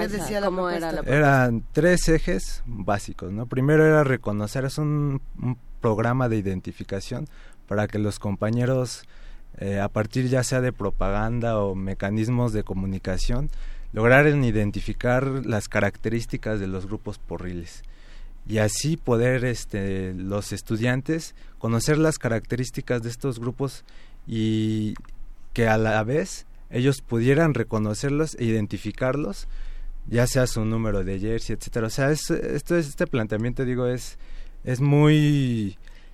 Lo hice yo dentro de la Comisión Especial de Seguridad, porque el Consejo Universitario trabaja en comisiones. Y bueno, este planteamiento lo llegamos a hacer hace tiempo y no se nos consideró. Las autoridades universitarias no nos consideraron en este planteamiento y en este sentido creo que la universidad creo que debe de considerar si ya no es dentro de estos espacios ahora afuera de estos espacios qué es lo que está surgiendo los estudiantes se están queriendo hacer escuchar están demandando cosas específicas y eso lo debe de escuchar la universidad ya dependerá de ella qué es lo que va a resolver pero creo que se necesita escuchar a los estudiantes. Es algo muy necesario, no se les debe de considerar como sujetos pasivos nada más, porque por ejemplo estos espacios de representación, la comunidad luego los ve como cooptados, ¿no? O sea, ya ven al consejero universitario y dicen, no, pues ya está cooptado por las autoridades, ya le dieron una beca al extranjero y ya este pues está vendido el compañero y no va a pugnar por nuestras demandas, ¿no? Pero ¿qué debe, de, qué debe pasar con los líderes? Digamos, mucha gente se queja de que muchos de los líderes del 68 ocuparon cargos en el gobierno federal. Muchos no, muchos dirigen... Lo, lo, que sucede es que hay muchos académicos que participaron en el 68 y que son autores de grandes investigaciones y de grandes trabajos y que la participación se desarrolló hacia el trabajo intelectual, que hicieron becas en el extranjero, etcétera habría una sola manera de ver este qué pasa después del liderazgo, qué le tenemos que pedir que que siga con una actitud estudiantil participando en movimientos o que haga una vida adulta eh, profesional, ¿Qué, se le debe de pedir al líder, qué reproches le tenemos que hacer y qué reproches no. Por ejemplo, yo creo que hablando del 68, los compañeros este, que participaron formaron una organización política y esa organización política sigue activa, ¿no? No todos los compañeros que se han hecho de liderazgos dentro de la universidad se dedican a la investigación. Por ejemplo, yo diría que los compañeros que se dedican a la investigación, pues sí es muy cómodo seguir criticando estructuras de poder dentro del aula, ¿no? Y no tener ninguna práctica política fuera de ella. Yo creo que es muy cómodo en ese sentido, nada más, pues criticar eh, desde la, la, teoría o desde la investigación, desde cualquier este eh, sentido académico, pero pues ya en la práctica política yo creo que es algo completamente distinto. Quienes han, hay, hay personajes específicos, no podemos hablar del caso del señor Imanol Ordorica, ¿no? que perteneció al Consejo Estudiantil Universitario y eh, él fue el liderazgo, ¿no? Y él se dedicó a la investigación y él hizo investigación sobre eh, que lanzó un artículo importante sobre porros, sobre ataques porriles, pero por ejemplo el señor dentro del Consejo Universitario ya no tuvo ninguna práctica política, o sea, ya no, este, pues digo, hizo praxis, pues, ¿no? Como en el 86 lo pudo hacer, pero digo, ahí siguió la problemática, digo, siguió investigando los porros y sí, dijo que seguían existiendo, pero pues no hizo nada por poder combatir esa problemática que a la universidad la aquejaba dentro de los espacios institucionales, no digamos dentro de la organización política este, académica, por ejemplo, porque también hay académicos que se organizan, profesores que también están pugnado, pugnando por buenos salarios, por ejemplo, porque bueno, esa es otra de las demandas que también está dentro de este pliego petitorio y que se tiene que discutir en los académicos se tiene que discutir. Hay dos retos importantes para, para los estudiantes. Hay muchísimos retos importantes en este momento para las autoridades universitarias. Por un lado, la respuesta a los estudiantes, el diálogo urgente que se tiene que tener con los estudiantes y por el otro, esta resolución a lo que está ocurriendo con los dos presuntos agresores liberados. Son como estos dos, las dos discusiones que vamos a tener próximamente. Por supuesto, las seguiremos teniendo en este espacio más o menos a, esta, a estas horas durante toda la semana. Yo eh, voy a hacer esa cosa que a Frida la pone siempre muy mal. ¿Qué vas a hacer? Una pregunta cuando nos dice ya vamos cerrando, por favor. Este, que justamente, o sea, es que creo que sí es importante a todas aquellas personas, tanto, se los pregunto a Eugenia primero y después a Iván, eh, a todas esas personas que dicen, ay ya muchachitos, dejen de, este, de, hacer revueltas y váyanse a estudiar, ¿qué, qué responderles? ¿Por, qué, por qué, qué, qué, decirles? No, para nada, ¿no? Yo creo que justo como empecé, eh, creo que al contrario, ¿no? Creo que los jóvenes nos muestran también lo que está pasando no solo en nuestra universidad, sino en el mundo. Y al contrario, ¿no? Creo que creo que hay que escucharlos y creo que hay que tomar el pulso de cuáles son las problemáticas, ¿no? Si me dan un minuto, yo creo que hay muchas formas de transformar el mundo desde muchas trincheras, ¿no? Creo que hay que dejar de pensar en los líderes y ver también lo que hacen las bases.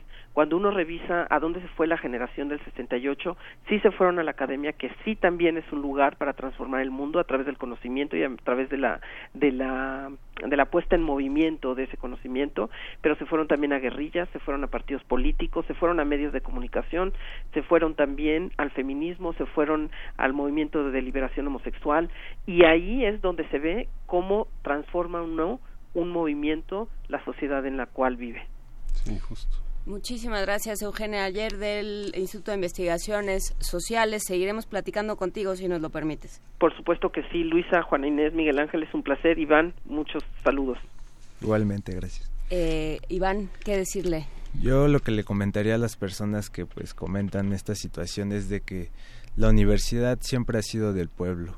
La universidad siempre ha mantenido sus puertas abiertas y los estudiantes lo que pretenden hacer es defender esta autonomía, es velar también por las condiciones que no nada más se encuentran dentro de las aulas, dentro de la academia, sino también por las condiciones externas a la universidad que son preocupantes, la violencia que se sigue ejerciendo y que, claro, o sea, es no podemos permitir que siga sucediendo y creo que esa es una esa es una de las demandas específicas que los estudiantes están planteando, ¿no? Un alto a la violencia. Pues muchísimas gracias. Justamente un alto a la violencia. Seguiremos hablando de este tema. Muchísimas gracias, Iván Saloma, de la Facultad de Ciencias Políticas y Sociales, que viene representándose a sí mismo. Y eh, a Eugenia Ayer también, por supuesto, muchísimas gracias. Y gracias a todos los que participaron de distintas formas en este espacio. Gracias a todos los que nos escribieron. Música. Música. Vamos a escuchar de Kari Kriku, Dance of Joy.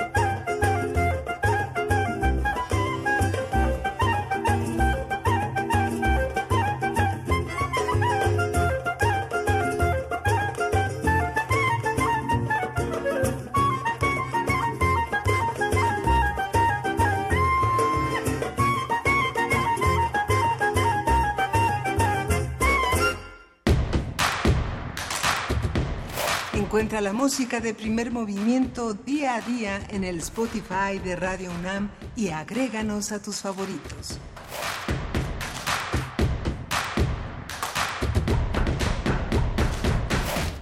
y para seguir conversando con los que hacen comunidad con nosotros, para seguir haciendo entre todos comunidad, hay regalos el día de hoy, Miguel Ángel.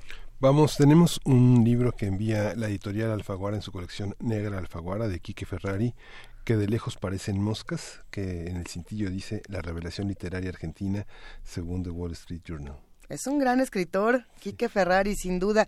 Eh, tiene ya muchos libros publicados de novela negra que, que, bueno, para los amantes del género son una verdadera maravilla. Estamos seguros de que este no, no decepcionará a los lectores justamente de este género. Para los que gustan de este género, tenemos también el libro de Martín Solares, 14 colmillos, y no, no tiene nada que ver con vampiros, muy a pesar de la portada que dije, dime ahí, siete, ha de ser de siete vampiros. No, es un libro justamente de literatura negra. Eh, se ve que está interesantísimo por ahí. Vamos a encontrar a André Breton, a Tristan Zara, a Menray, que eh, son sospechosos de, un crimen. Pero bueno, eh, se, antoja mucho. Está eh, ubicado este libro en 1927. A ver qué tal se pone. ambos libros se van en paquete. Tenemos dos paquetes y ambos se van por Twitter con su nombre completo más el hashtag paquete 1 y si vieron que ya se lo llevaron, entonces le ponen rápido paquete 2.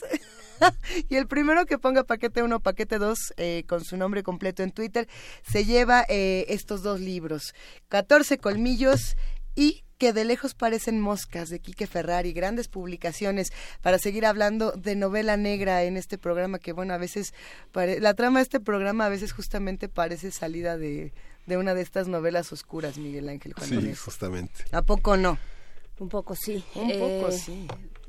recuperamos, porque creo que eh, se dijeron muy rápidamente, los ejes de discusión que se está planteando la Asamblea Interuniversitaria, eh, las demandas respecto a los hechos del pasado 3 de septiembre, la democratización de las universidades, las comunidades universitarias, la violencia de género y contra la mujer, seguridad y grupos porriles, eh,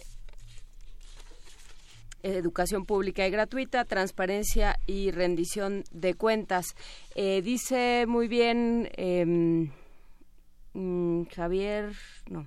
¿Cómo, cómo, cómo? Es que en, en Twitter decía, pero espérame un segundo, Juan Ramírez Marín, que la UNAM no es gratuita, la pagamos todos, desde luego, ¿no? Y inclusive quienes quienes asisten, si pagan IVA, pagan la UNAM. Entonces, eh, lo que lo que se busca es que sea sin costo y que siga haciéndolo y de, de muchas maneras pero bueno lo vamos a seguir hablando, eh, vamos a seguir sobre el tema. Si tienen comentarios, eh, recuerden que está ah, nuestro Twitter, arroba PMovimiento, nuestro Facebook, Primer Movimiento, y por supuesto, Primer Movimiento UNAM, es nuestro correo electrónico y el teléfono 55 36 43 39 55 36 43 39 este programa lo construimos entre todos entre todos.